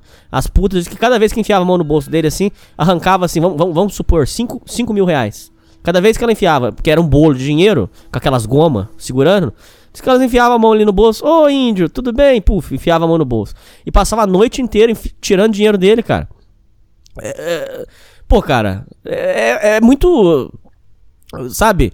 Pô, cara, é muito sem noção, Felipe. Pelo amor de Deus, cara. O que, que você tem pra falar desse caso, cara? Olha, o, o que tem para falar, assim, é um simples caso de má, má administração, mas eu creio que seja uma má administração por, como eu posso dizer, mente pequena mesmo. Porque era claramente uma pessoa que não estava preparada para ter, para ser rica. Entende? Muita, muita gente que adquire é, altas quantias de dinheiro, mesmo que não tenha conhecimento de como bem, bem gerir isso, eles fazem questão de estudar para administrar bem e fazer esse dinheiro ser multiplicado. Ou seja, fazer o dinheiro trabalhar para obter mais dinheiro, entendeu? No entanto, o que esse índio fez foi, ele estava com uma mentalidade de que eu tenho tanta grana que dá para encher um armazém inteiro de dinheiro, entende? Então, se, por exemplo, ah, uma puta chega aqui e pega, ah, vamos, vamos lá, três notas de 100, isso se fossem reais hoje, né? Três notas de 100 do meu bolso. Imagina, você imaginou sumir três notas de 100 de um armazém cheio de grana. Não muda porra nenhuma, né? O problema é que você vai tirando de três notas de 100, de três em três em três em três, uma hora o armazém fica vazio. E aí não tem mais como fazer. E o índio, ele não fez um, um, um fundo de emergência. Por quê? Porque justamente pela, pelas primeiras ações dele, por essas ações completamente sem sentido, que ele buscou apenas seguir um estilo de vida hedonista e gastar tudo que tinha, porque pensou que tinha demais e que nunca ia acabar, ele obviamente não fez nenhum fundo e agora está se fudendo numa casinha humilde. E ah, eu não sei como, como é, se a, mentalidade, se a mentalidade dele mudou, se agora ele se arrepende. Não, ele se... falou que faria tudo de novo. Ah, então é assim. Então, então é, de certa forma, até bom para ele, porque o cara, ele foi com a mentalidade de eu vou gastar essa porra toda, eu tô satisfeito, pronto, eu tive uma, uma vida de luxo. E pronto. Mas nem pra gastar direito valeu a pena, cara. Sendo, sendo, sendo 100% sincero com vocês, ouvintes. Porque ele perdia dinheiro com bobeira, cara. Com, cara, puta enfiando a mão no bolso dele, cara. Você acha que isso vale a pena, cara? Exa exatamente. Pra gente que pensa de uma forma diferente, pensa em, por exemplo, ah, se eu tivesse essa grana eu administraria melhor, é, para nós realmente parece uma burrice enorme. No entanto, para o índio, para ele, que, que nunca pensou na vida que teria uma coisa dessa, ele simplesmente pensou: eu vou, eu vou fazer tudo o que eu tenho vontade. E depois de ter feito tudo que ele, que ele tinha vontade, agora, justamente pela, como ele próprio diz, ele está satisfeito. Então, para ele, valeu a pena pra caralho. Tem outro caso que foi o, o rapaz que teve a, o apelido por muitos anos de dono do Rei do Garimpo. O Rei do Garimpo foi o seguinte, ouvintes. Ele achou uma pepita muito grande, ele começou a comprar todos os barrancos, começou a comprar tudo. Comprar todos os barrancos. E aí é, teve um período da vida dele que ele foi tão rico. Esse, esse parece que fez 130 milhões, uma coisa assim. É, ele foi tão rico que ele tinha dois aviões. Olha a mentalidade, vai vendo. Ele tinha um avião para viajar para outros lugares e um avião só pro garimpo. Tá. É, Existem passagens aonde ele ficava na frente da casa lotérica pagando a conta de luz de todo mundo, ouvinte. Pagava as contas de luz e tudo. Pra mãe dele, ele comprou três carros. Comprou três carros mandou entregar pra mãe dele. É, ele, paga, ele comprava carro pros outros.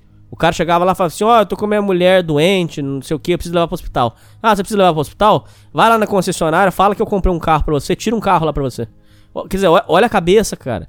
Ele não tinha noção nenhuma, cara. Não tinha noção, noção, noção. Esse cara hoje, ele vive num barraquinho de madeira no fundo que um garimpeiro de favor deixou ele ficar. Ele morar, de favor.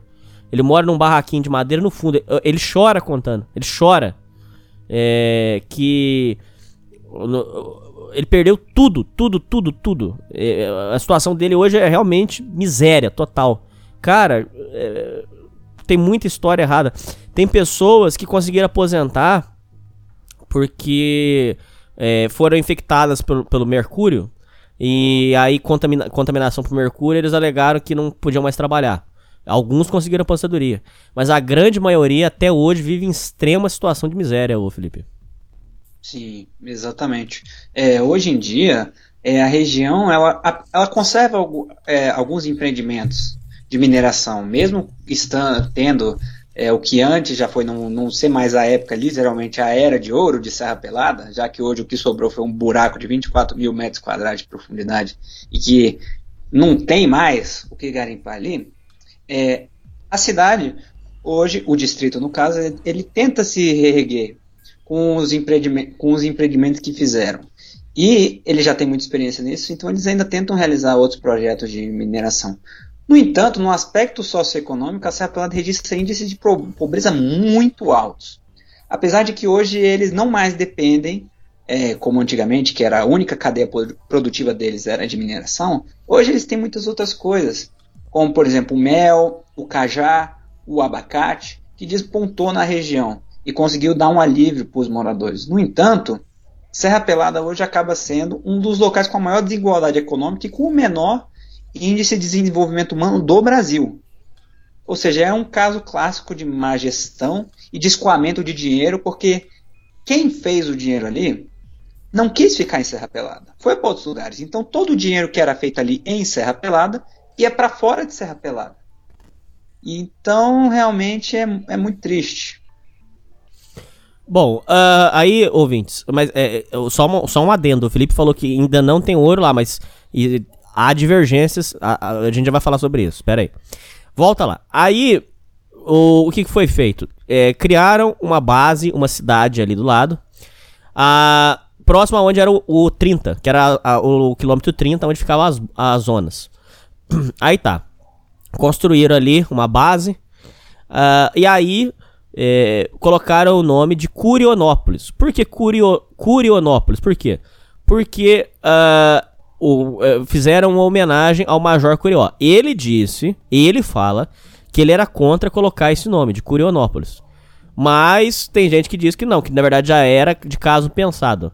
Não sei. Por isso que eu, eu na minha opinião, minha opinião, opinião cada um pode ter a sua. O Felipe tem a dele, o ouvinte tem a dele. A minha opinião, na minha visão, o, o Major Curió é um grande, assim, oportunista. Eu, eu, eu não acho que ele é nenhum anjinho, não. Mas tudo bem.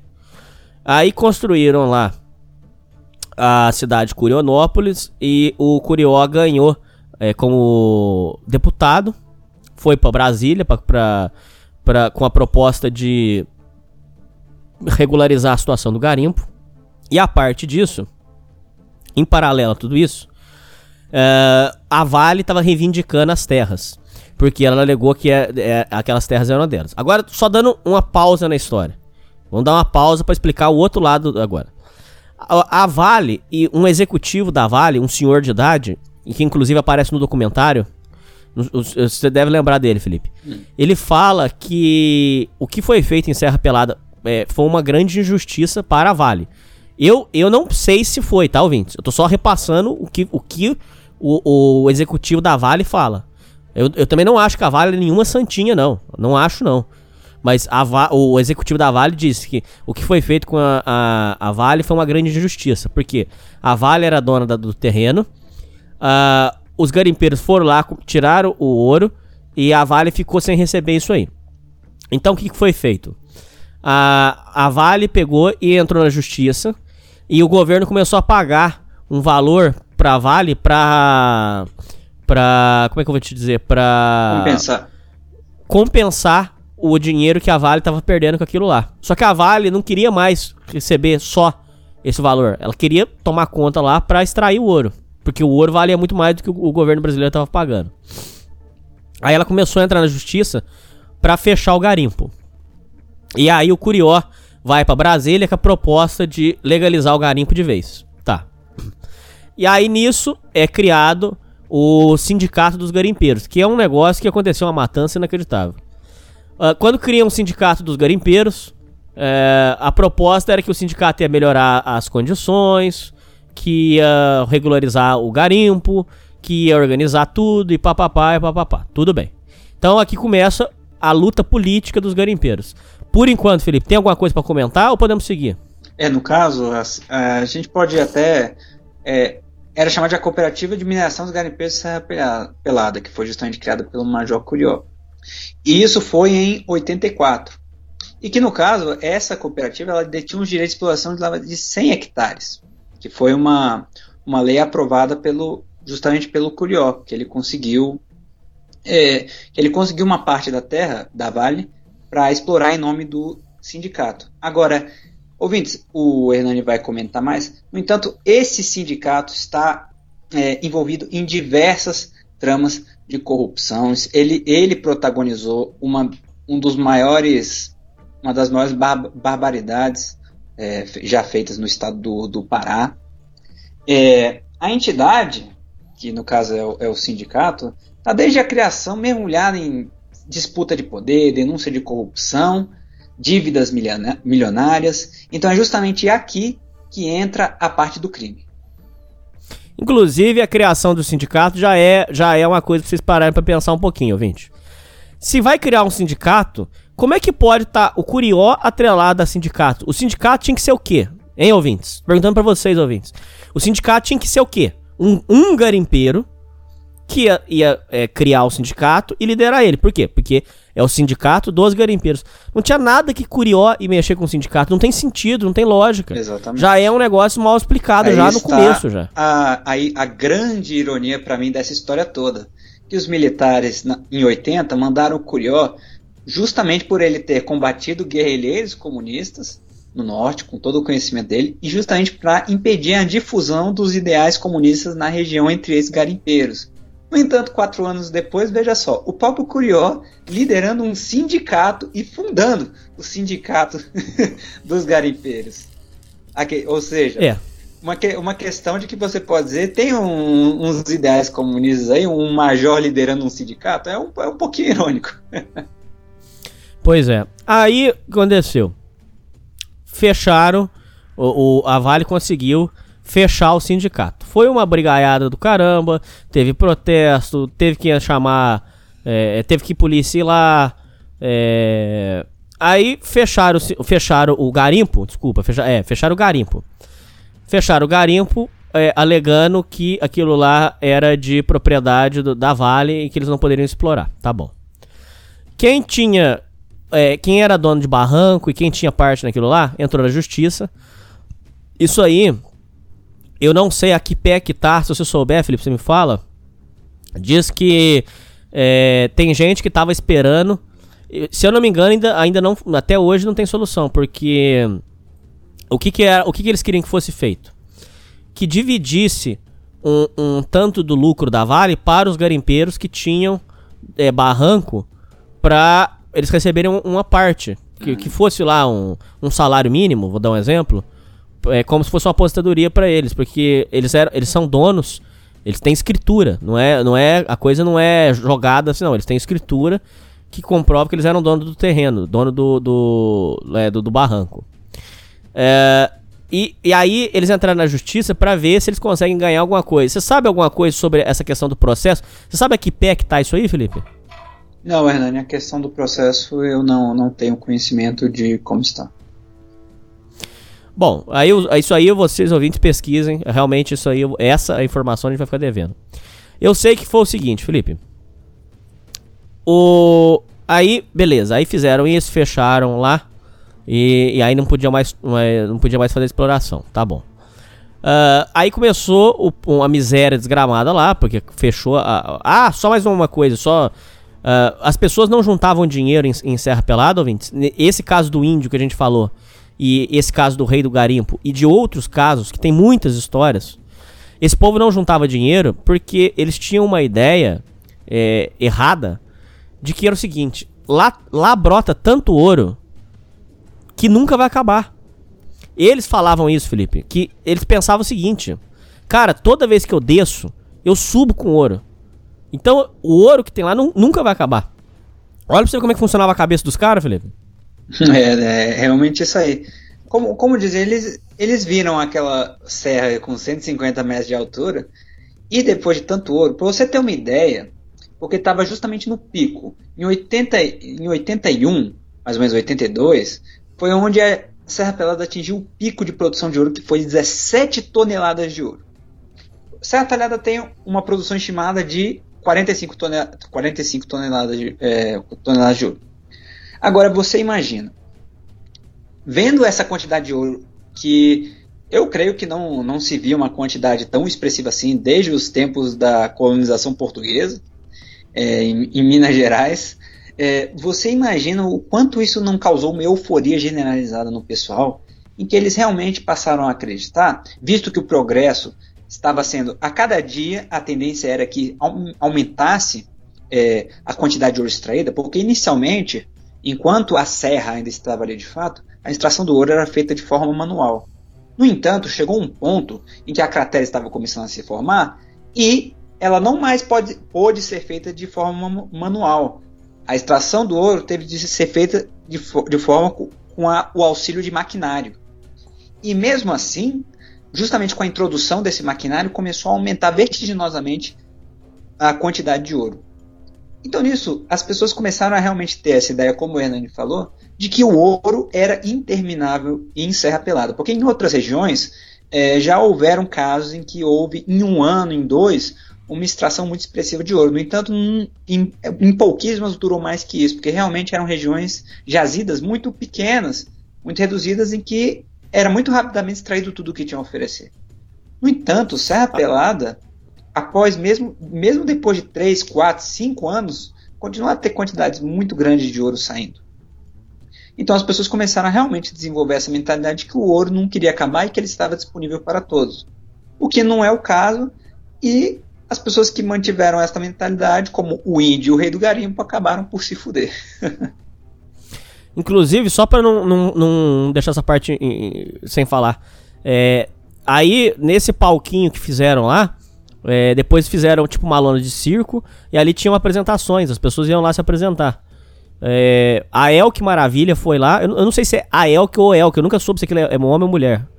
É, com todo respeito, tá? Não tô faltando respeito. Eu, eu, acho que é homem, eu acho que é um transexual. É, inclusive, o, o irmão do, da, da Elke é, trabalhava no garimpo. Hoje ele é dono de uma sorveteria. É, aí a Elke Maravilha foi lá se apresentar e a, também teve a Rita Cadillac. A Rita Cadillac foi lá dançar pros garimpeiros. Existe uma passagem onde. Olha a cabeça dos caras, ô Felipe, é, é surreal.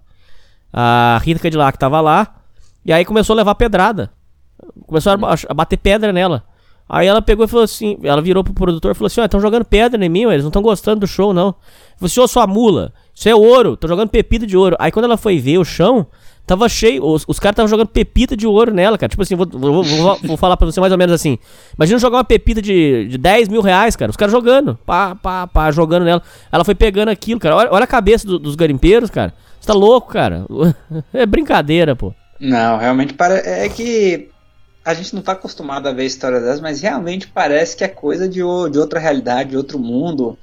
É, porque realmente não se via em outros períodos históricos, a não ser como eu disse, em que realmente quando os portugueses chegaram aqui, em, em Minas Gerais principalmente, que era onde a cadeia produtiva do ouro realmente estava estourando, e que se via quantidades tão expressivas de ouro sendo extraídas. E, mais incrível de tudo, em que muitas pessoas tinham acesso a esse ouro, porque no caso, por exemplo, dos portugueses, era monopólio da coroa e, e das grandes famílias o, o ouro extraído. No entanto, aqui em Serra Pelada, muito acontecia de há muitas, muita, por exemplo, muita, da, muitas das pepitas não iam para os donos dos barrancos. Muitos garimpeiros que extraíam essas pepitas tomavam para si as pepitas, não entregavam pa, para, o, pa, para os donos. Obviamente, aqueles que eram descobertos fazendo tal alto geralmente eram mortos. Mas muitos tinham sucesso em, em esconder essas pepitas. Tanto que é aí que entra. Não sei se você já viu cena de filme assim, por exemplo, em que minas de diamante, outras coisas, é, é procuravam nos dentes das do, do, dos garimpeiros para ver se não estavam escondendo, hum. escondendo diamante, não escondendo ouro. Então. Ah, isso eu não sabia não. É, eles procuravam no, nos dentes do, dos garimpeiros para ver se não estava escondendo, porque muitos escondiam atrás, atrás dos dentes, ou em, por exemplo, muitos, alguns dentes estavam faltando, botavam ali, davam um jeito de esconder. Então era realmente era uma coisa absurda que, que aí vem histórias completamente parece coisa de filme que estavam tacando pepitas de ouro em, em famosos, cara. Vê se pode, né, cara? Bom, uh, aí beleza. Aí foi, foi fechado lá o garimpo e tal. Uh, aí o, o, o, pessoal que tentava. Uh, o, o, pessoal se encontrava nas reuniões lá do, do sindicato. É, o sindicato sempre prometendo que, que ia negociar, que não sei o que. Quando aparecia. Bom, agora eu vou adiantar bem a história, tá, ouvintes? Aí depois. Vou dar um, vou dar um pulo na história. Porque aí, aí assim, lá ficou fechado, a Vale explorando. Beleza. Aí depois, muitos anos depois, uh, houve um boato de que ia legalizar. Parece que foi no governo Lula. Prometer que ia abrir. Abriram por um período. Uh, e logo depois fechou de novo. Quando foi aberto novamente o garimpo, ficou um tempo aberto. É. É, eles, eles cavaram. Já, já deixa você falar, só um minutinho. Só, só, pra, pra, só pra não perder o fio aqui. Quando o, o, eles afundaram mais nessa, nessa abertura, nessa segunda abertura, chegou no lençol freático. E para minerar precisava de ter bomba, uma bomba drenando a água para fora. Tanto é que, tanto é que hoje Serra Pelada virou um lago gigante de água contaminada.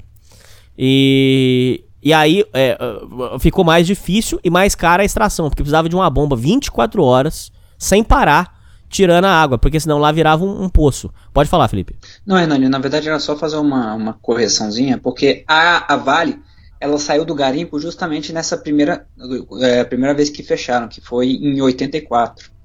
E aí depois, em 85, foi quando o, o, o sindicato, quando eu falei anteriormente que o, o Major Curioli conseguiu aproximadamente 100 hectares para explorar é, em Serra Pelada, é, foi justamente nisso que eles assumiram o controle do, do garimpo, em 85.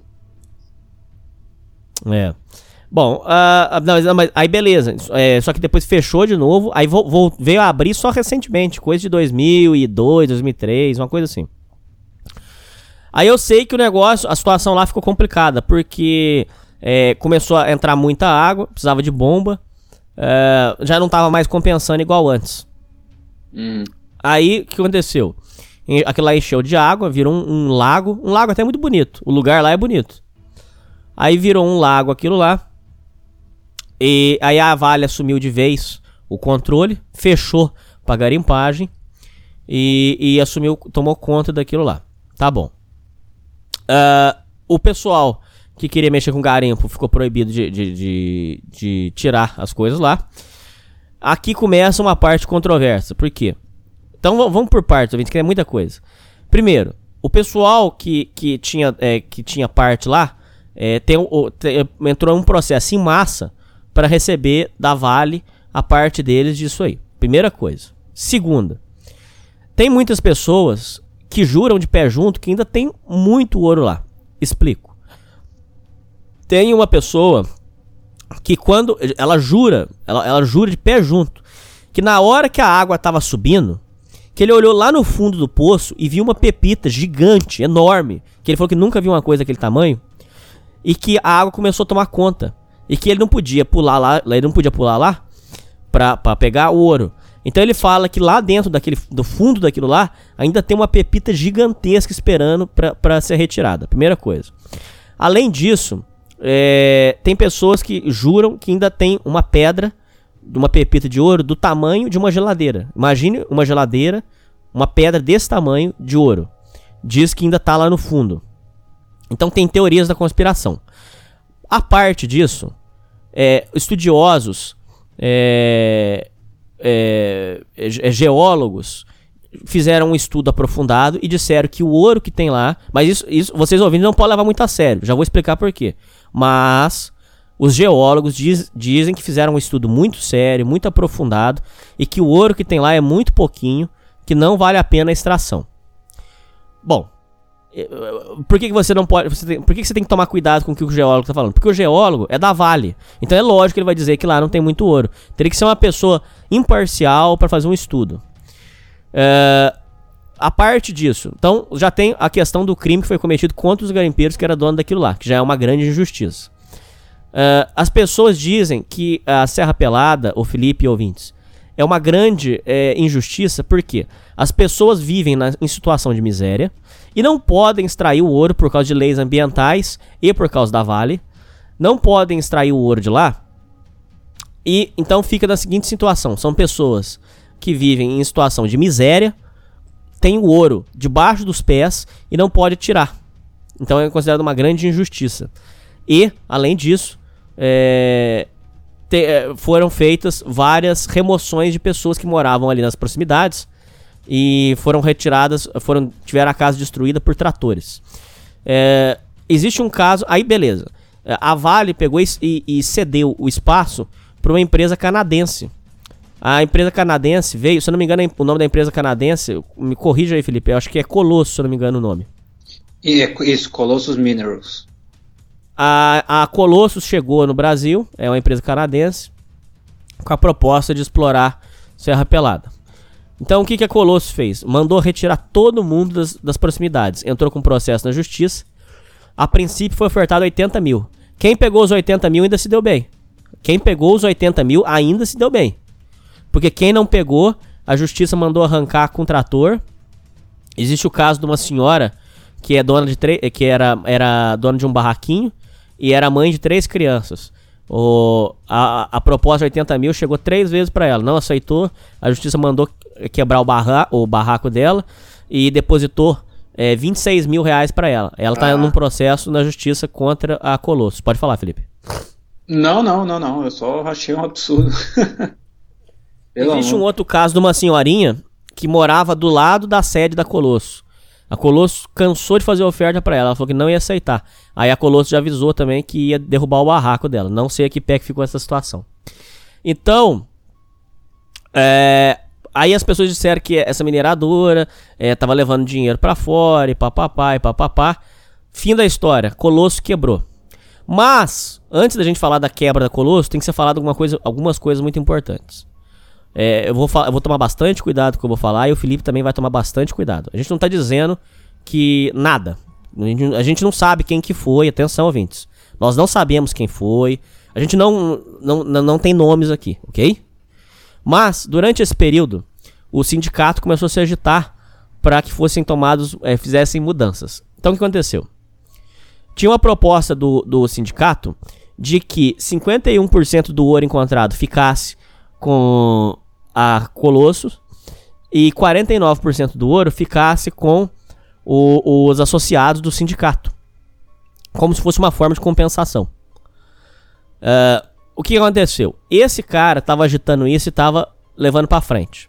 Era, era um, um, um, presidente do sindicato.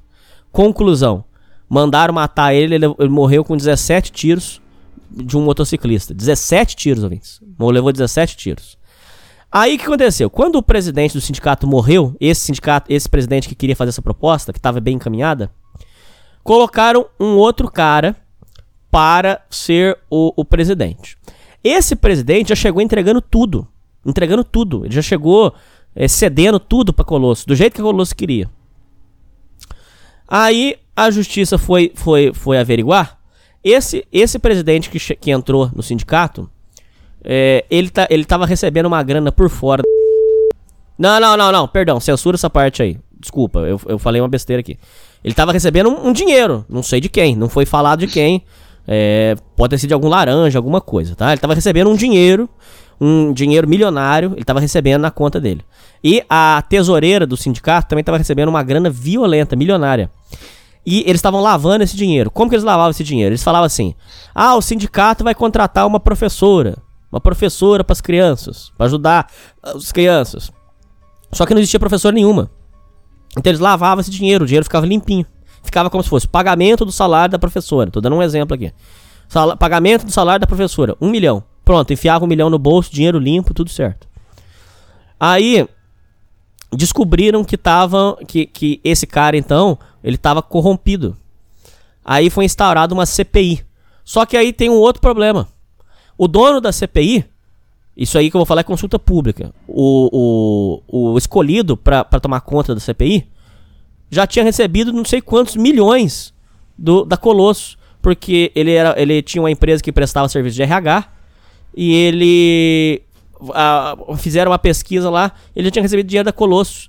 Então, assim, ô Felipe, com muito cuidado, você vai, você vai falar com muito cuidado, pelo amor de Deus. Mas, ô Felipe, peraí, o sindicato, o cara recebendo uma grana o cara da CPI tinha contato com a Colosso. Foi uma história muito mal contada, Felipe. Ah, e tem mais uma. Atenção, ouvintes. Aí, quando esse cara do sindicato começou a receber esse dinheiro, apareceu um opositor no sindicato. Um cara que tava falando assim: olha, o fulano tá recebendo milhões para entregar tudo. É, ele tá entregando tudo pra Colosso, vai deixar a gente sem direito nenhum. Esse cara morreu em casa, não sei quantos tiros. Mesma historinha da motocicleta.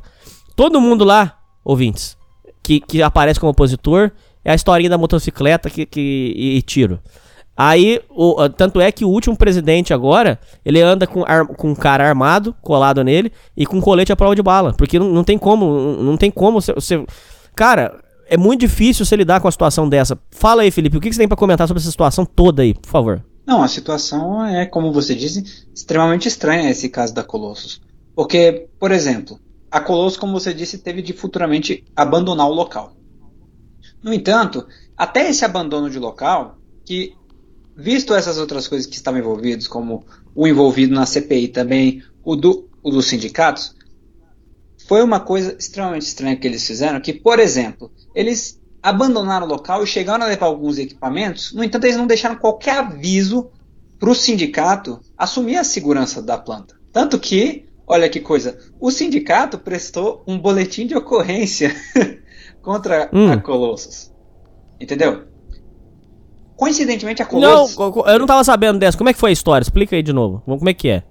Justamente seis dias após a, a, a diretoria do sindicato ser eleita, a, a Colossus ela simplesmente abandonou o local.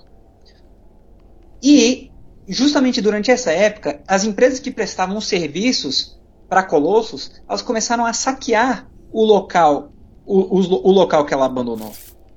Ou seja, qualquer equipamento que agora era de que pertencia agora a, ao sindicato foi, sa foi saqueado criminosamente alguns dias após. Suspeita-se que pela Colossus. O sindicato afirma que foi a Colossus. Tanto que falam que, que o, entre os equipamentos levados foram caminhonetes e caminhões. É, e ó, ó que coisa!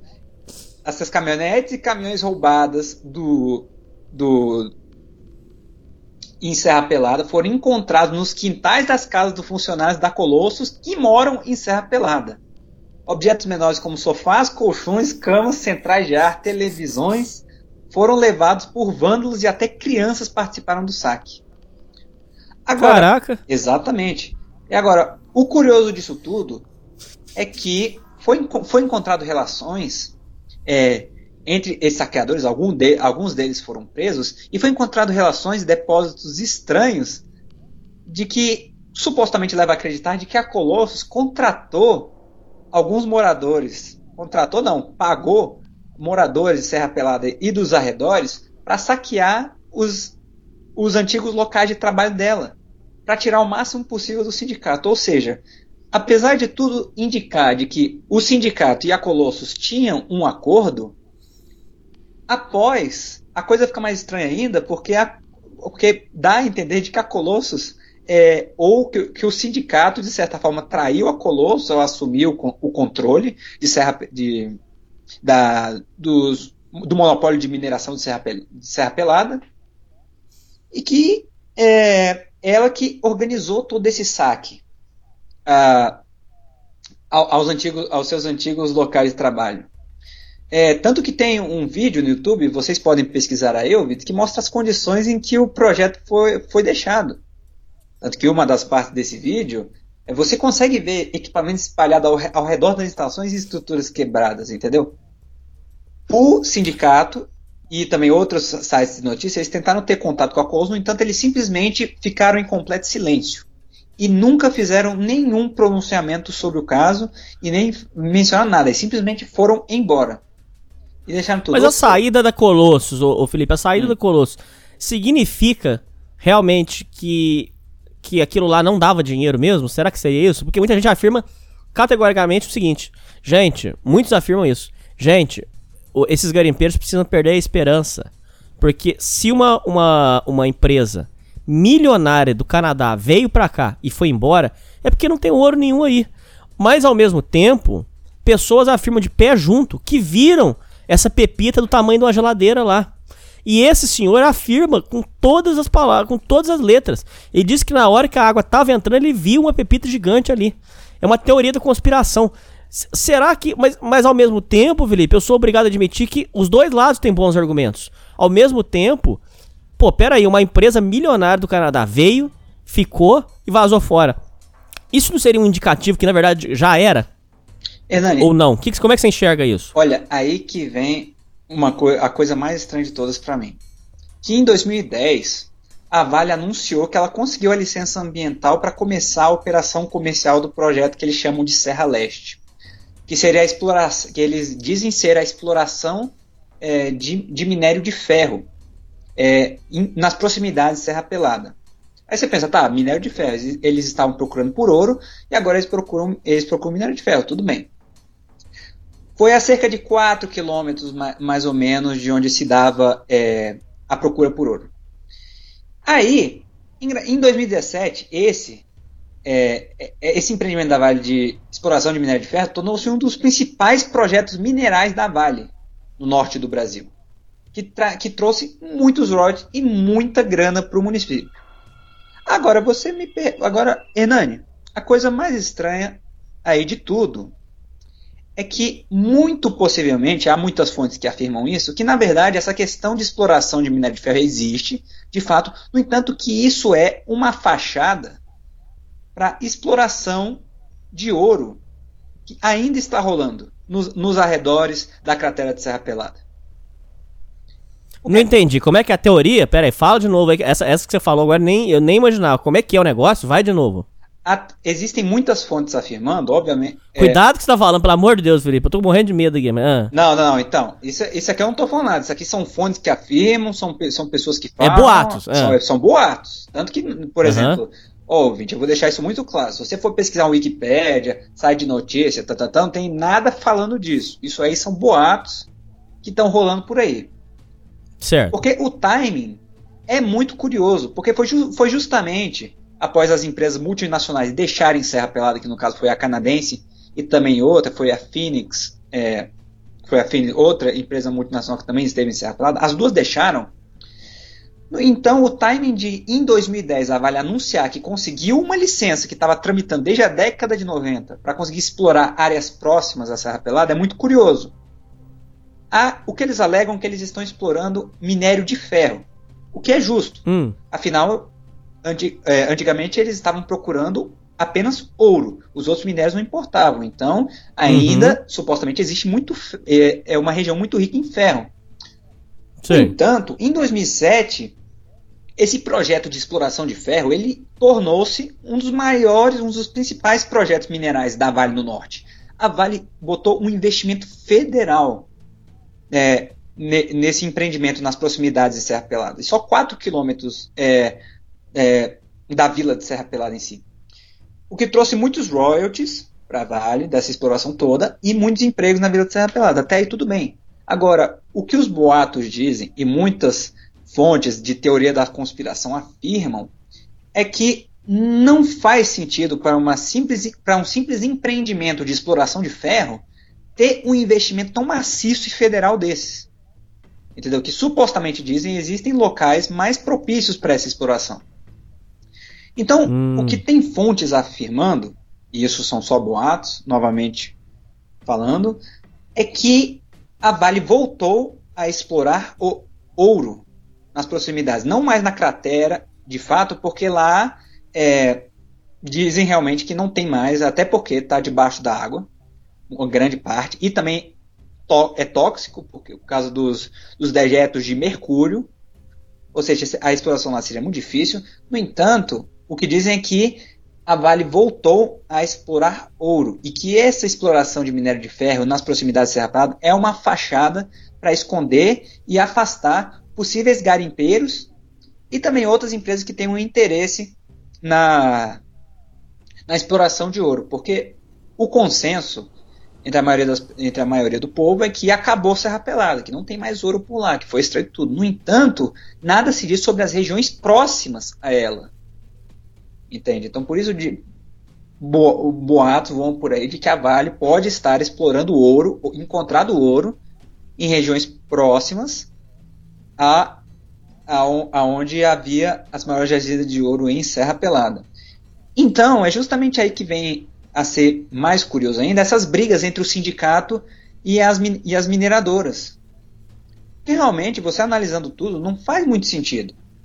A canadense simplesmente abandonar do nada, no entanto, ao abandonar, não simplesmente abandonar, saquear o que eles pudessem saquear e ir embora.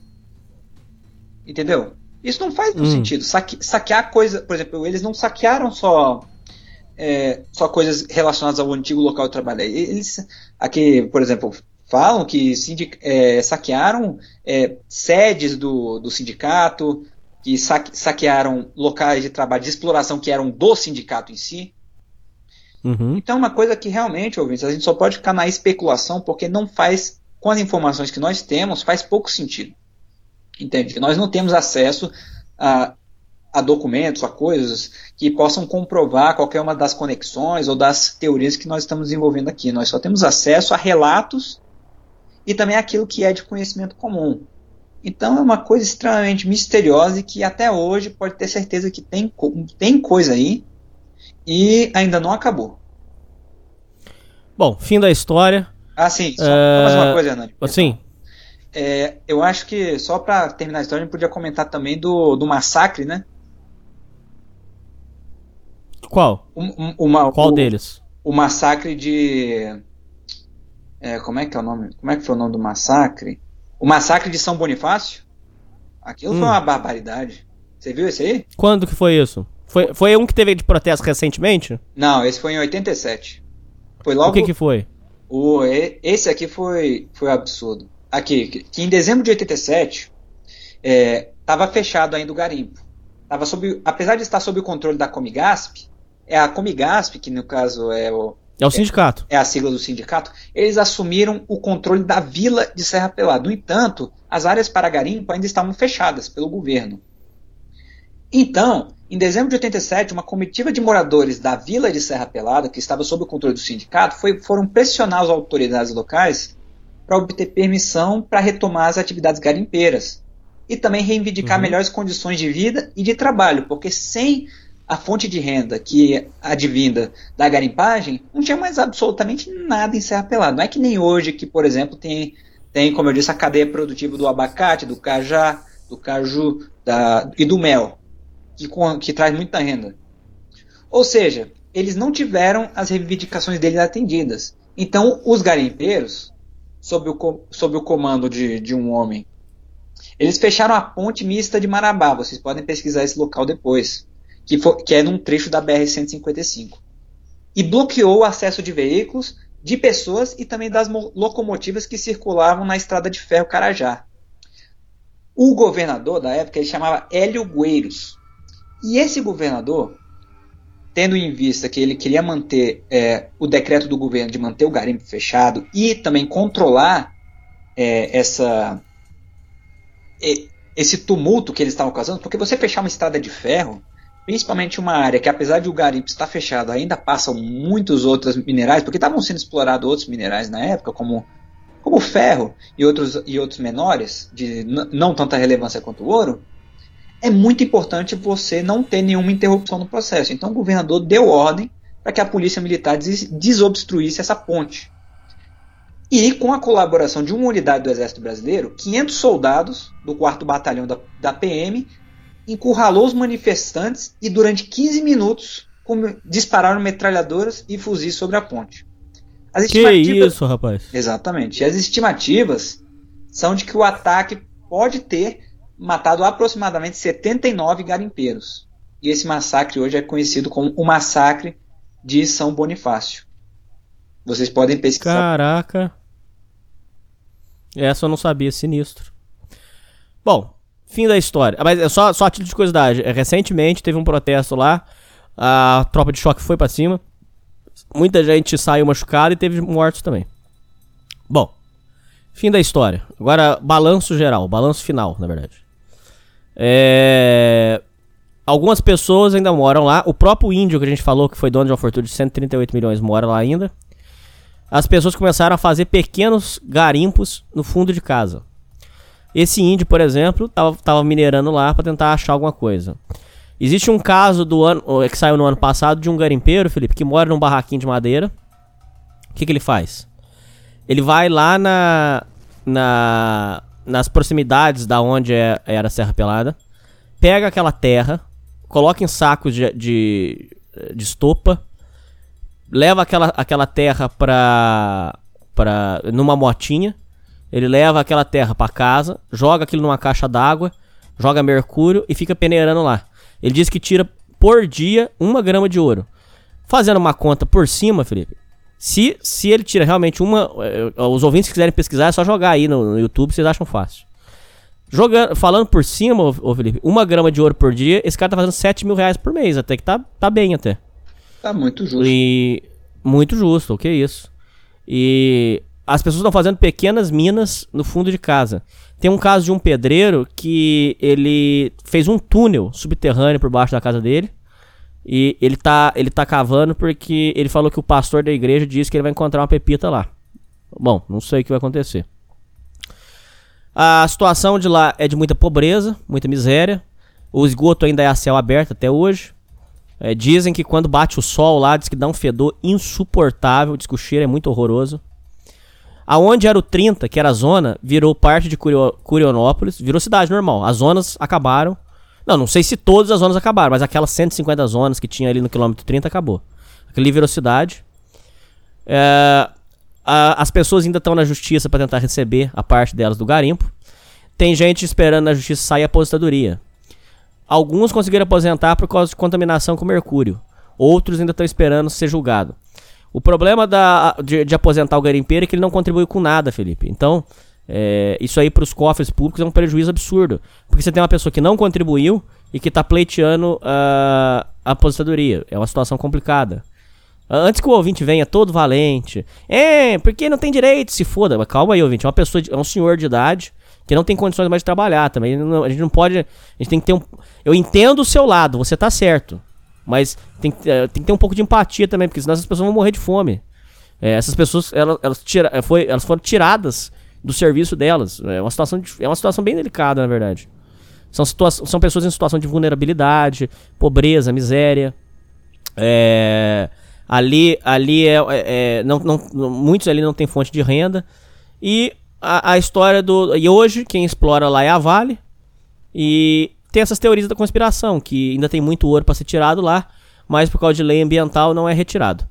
A título de curiosidade, é, o Bolsonaro entrou em uma das, das propostas, era que ele ia regularizar a situação dos garimpos. Inclusive, em uma das entrevistas dele da, das eleições, um jornalista da Jovem Pan perguntou se ele, se ele realmente era a favor de garimpo.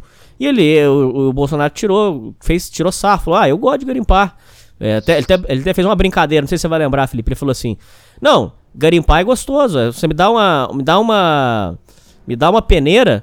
Eu, eu, vou, eu levo você ali no rio, a gente fica ali peneirando pra você ver. É, é uma coisa prazerosa e tal. Levou na brincadeira até. Uh, então, ô Felipe, é só pra gente fechar agora, conclusão final agora, pra fechar. O balanço final, é, essas pessoas, você acha que elas vão reaver o dinheiro delas? Primeira pergunta. Quem, quem processou a Colossus? A Colossus eu acho que é muito difícil porque a Colossus já foi embora, gente. Não, não, eu acho, eu, quem processou a Vale eu acho que ainda tem chance. A Colossus não sei.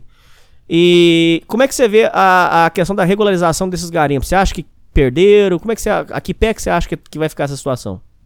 Hernani, como todos os casos que nós analisamos aqui na boca do crime, infelizmente a minha avaliação é a mesma de que dificilmente, infelizmente, as pessoas que estão é, pleite, pleiteando o processo contra, contra, é, as, contra as multinacionais, seja lá a Colossus, a Fênix, a Vale, o que quer que seja, elas muito, muito dificilmente re, reaverão dinheiro. Porque, como nós já falamos, é uma questão de que de, é uma questão de poderio desproporcional entre as duas. O garimpeiro, ele não tem grana para ficar custeando advogado, para ficar enfrentando longos processos a não ser que eles estejam unidos em causa comum, o que eu creio que já, que já ocorreu. No entanto, mesmo assim, a, Va a Vale, é, a Fênix, a Colo, o que, o que quer que seja, elas têm muito mais condições de enfrentar um processo desses e, al e alongar ele o máximo que der até a última instância, o que pode demorar anos, se não nunca acabar, porque realmente você ficaria surpreso com o tanto de distâncias e com o tanto de recursos que é possível você, você botar é, em processos desse tipo, de compensação, no caso, que seria o caso desses garimpeiros. Então, dificilmente eles reaverão alguma coisa. É, o máximo que eles podem ter é esperança de que, de que eles reaverão alguma coisa, é, tem que ficar tentando, entendeu? Se, se, no, se no caso que a gente comentou, do Milton Nascimento e do Loborges, do, da, dos meninos da capa do CD, que processaria, e já se passou 10, 15 anos e não aconteceu nada, você imagina garimpeiros que não têm dinheiro que estão processando uma, uma das maiores, se não a maior empresa de mineração do Brasil. Não tem como. Entendeu? Eles podem ter esperança, sim, é, pode ser que aconteça, No entanto, eu sou, sou pessimista, eu, eu acredito que não, o que é realmente uma pena, porque muitas injustiças foram cometidas. A Vale diz que foi que foi, que foi injustiçada, né? No entanto, é isso que, que alguém, alguém que tem um monopólio vai dizer quando perde esse monopólio.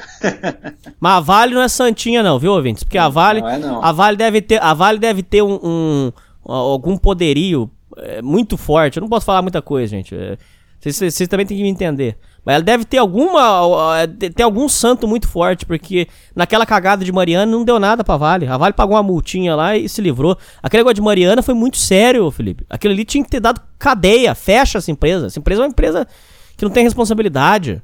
Agora, como é que. é, é, sabe? Essa questão do garimpo, por exemplo, é uma questão bastante discutível, Felipe. Sim, essas, essas são as vantagens de você ser uma das maiores empresas de mineração do Brasil.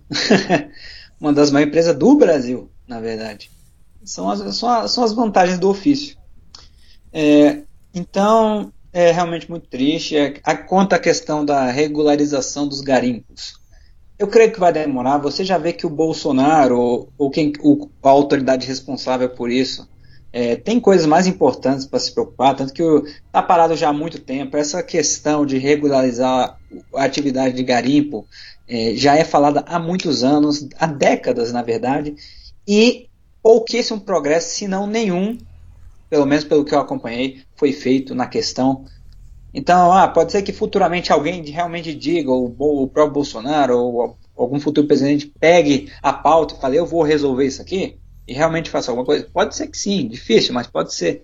Entanto, mais provável é que continue andando a passos lentos, quase parando, se não já estão, se não já parados, e nunca e acabe que nunca nunca vá para frente. É triste, mas E tem um outro problema, o que Felipe. é. Quem entra e quem entra no sindicato com a proposta de mudar, subitamente acontece alguma coisa que passa uma moto e dá tiro nele. Fica difícil, né, cara? Não tem Exa- solução, cara. Exatamente, tanto que não é à toa que todos você pode conferir qualquer qualquer fonte de notícia, Wikipédia, qualquer coisa vai dizer que a história, uma das primeiras co- coisas que vai dizer é que a história do sindicato dos garimpeiros é marcado principalmente desde a sua criação até os dias atuais por escândalos envolvendo assassinatos, lavagem de dinheiro, corrupção generalizada então, é, até, até mesmo com. A única coisa que esses garimpeiros, muitas vezes, ainda mantêm alguma esperança de, de reaver alguma coisa que é através de sindicatos, eles não conseguem nada. E, na verdade, tem alguns que conseguem, conseguem uma bala na cabeça, infelizmente. É então, é um absurdo e não, não tem o que fazer. Não tem o que fazer. É, o- é eles estão completamente desam- desamparados. Ô, Felipe, os defensores dos direitos humanos é, dizem que realmente o sindicato não pode ser aberto porque. Desculpa, que a, a mineração não pode. A, a garimpagem não pode mesmo voltar, porque as condições que eles viviam lá eram subhumanas de trabalho, que era muito ruim.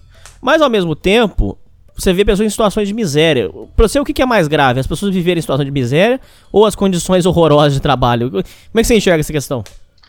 Olha, cara, eu enxergo essa questão da forma de o que a pessoa tem a opção. No caso, por exemplo, digamos, se a pessoa considera. Você tem infinitas opções na sua vida. No entanto, muitas vezes, por exemplo, para os moradores de Serra Pelada, as opções que eles veem para si mesmos são duas. Ou eles trabalham com o garimpo, se sujeitando a, a condições de trabalho extremamente precárias, com risco de morte altíssimo, porque você, no, no caso da Serra da década de 80, você escorregar de uma escada de madeira enquanto está chovendo é, é, é dois palitos, entendeu?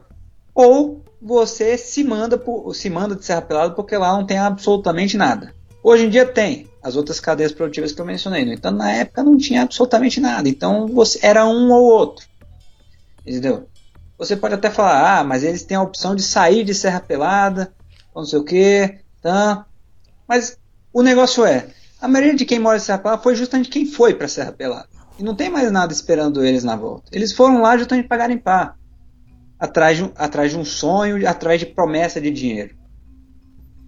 Entende? Certo.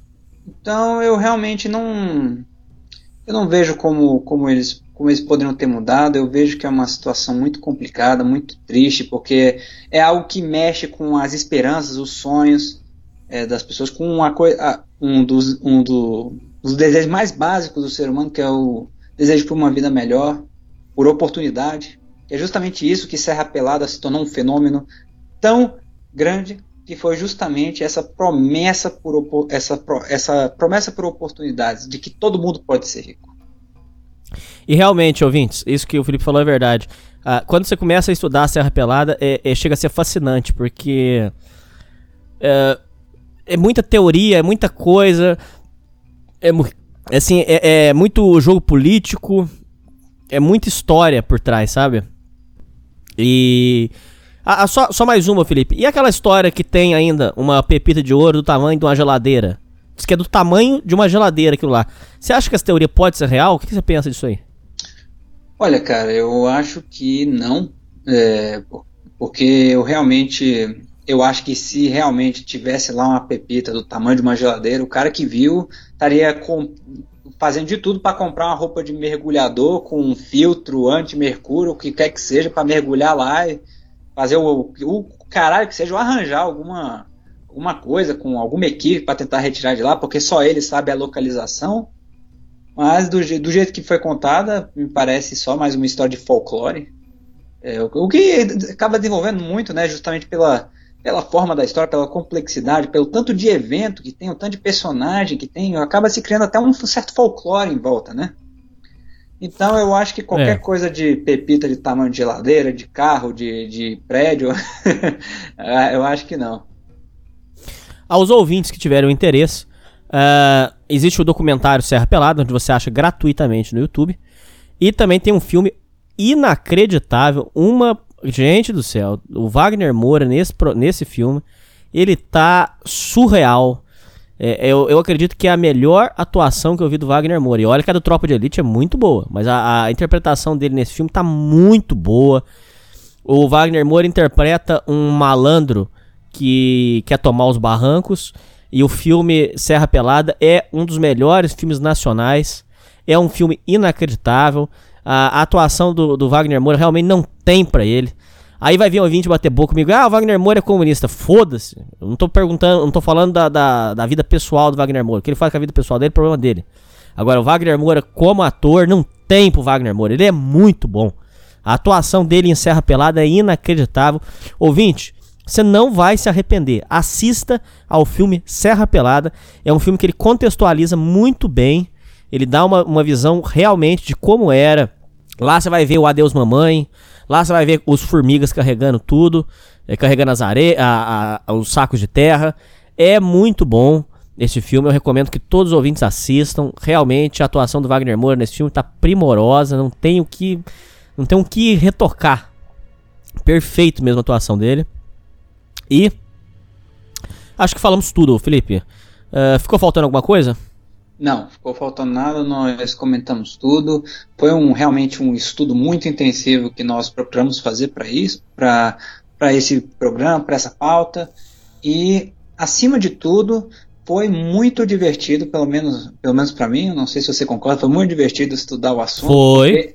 É muita coisa, é muita teoria, muito boato, e muita coisa que não, não só pode-se dizer, nós falamos de muita teoria da conspiração, muito boa, entanto, muita coisa que, na verdade, eu diria que a maioria das coisas que nós falamos é pautada em relato sério, em coisa que realmente está documentada, está provada, sobre, sobre, principalmente sobre o início de Serra Pelada.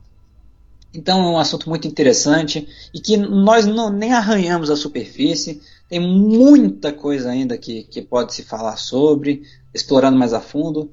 No entanto, nós procuramos nesse programa dar mais uma, uma introdução e também apresentar para vocês o tema para que vocês façam a pesquisa por vocês mesmos. Se vocês se interessarem, procurem por vocês, vejam o filme Serra Pelada que o Hernani recomendou. É um filme realmente fora de série que justamente mostra essa questão de é, pessoa, tanto que os personagens principais eles vêm de outra cidade justamente sob a promessa do, de sobre a promessa de oportunidade, sobre a promessa de ouro fácil, de, sobre a promessa de conseguir, no caso desses personagens, dar uma condição para a família que eles deixaram.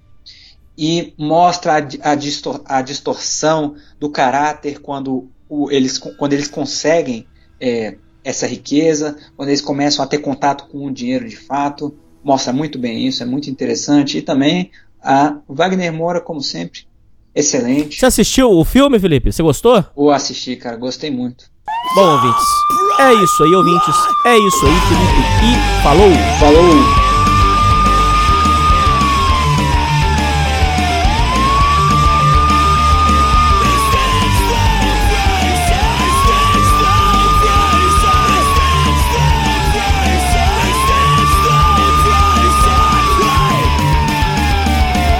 Na boca do crime.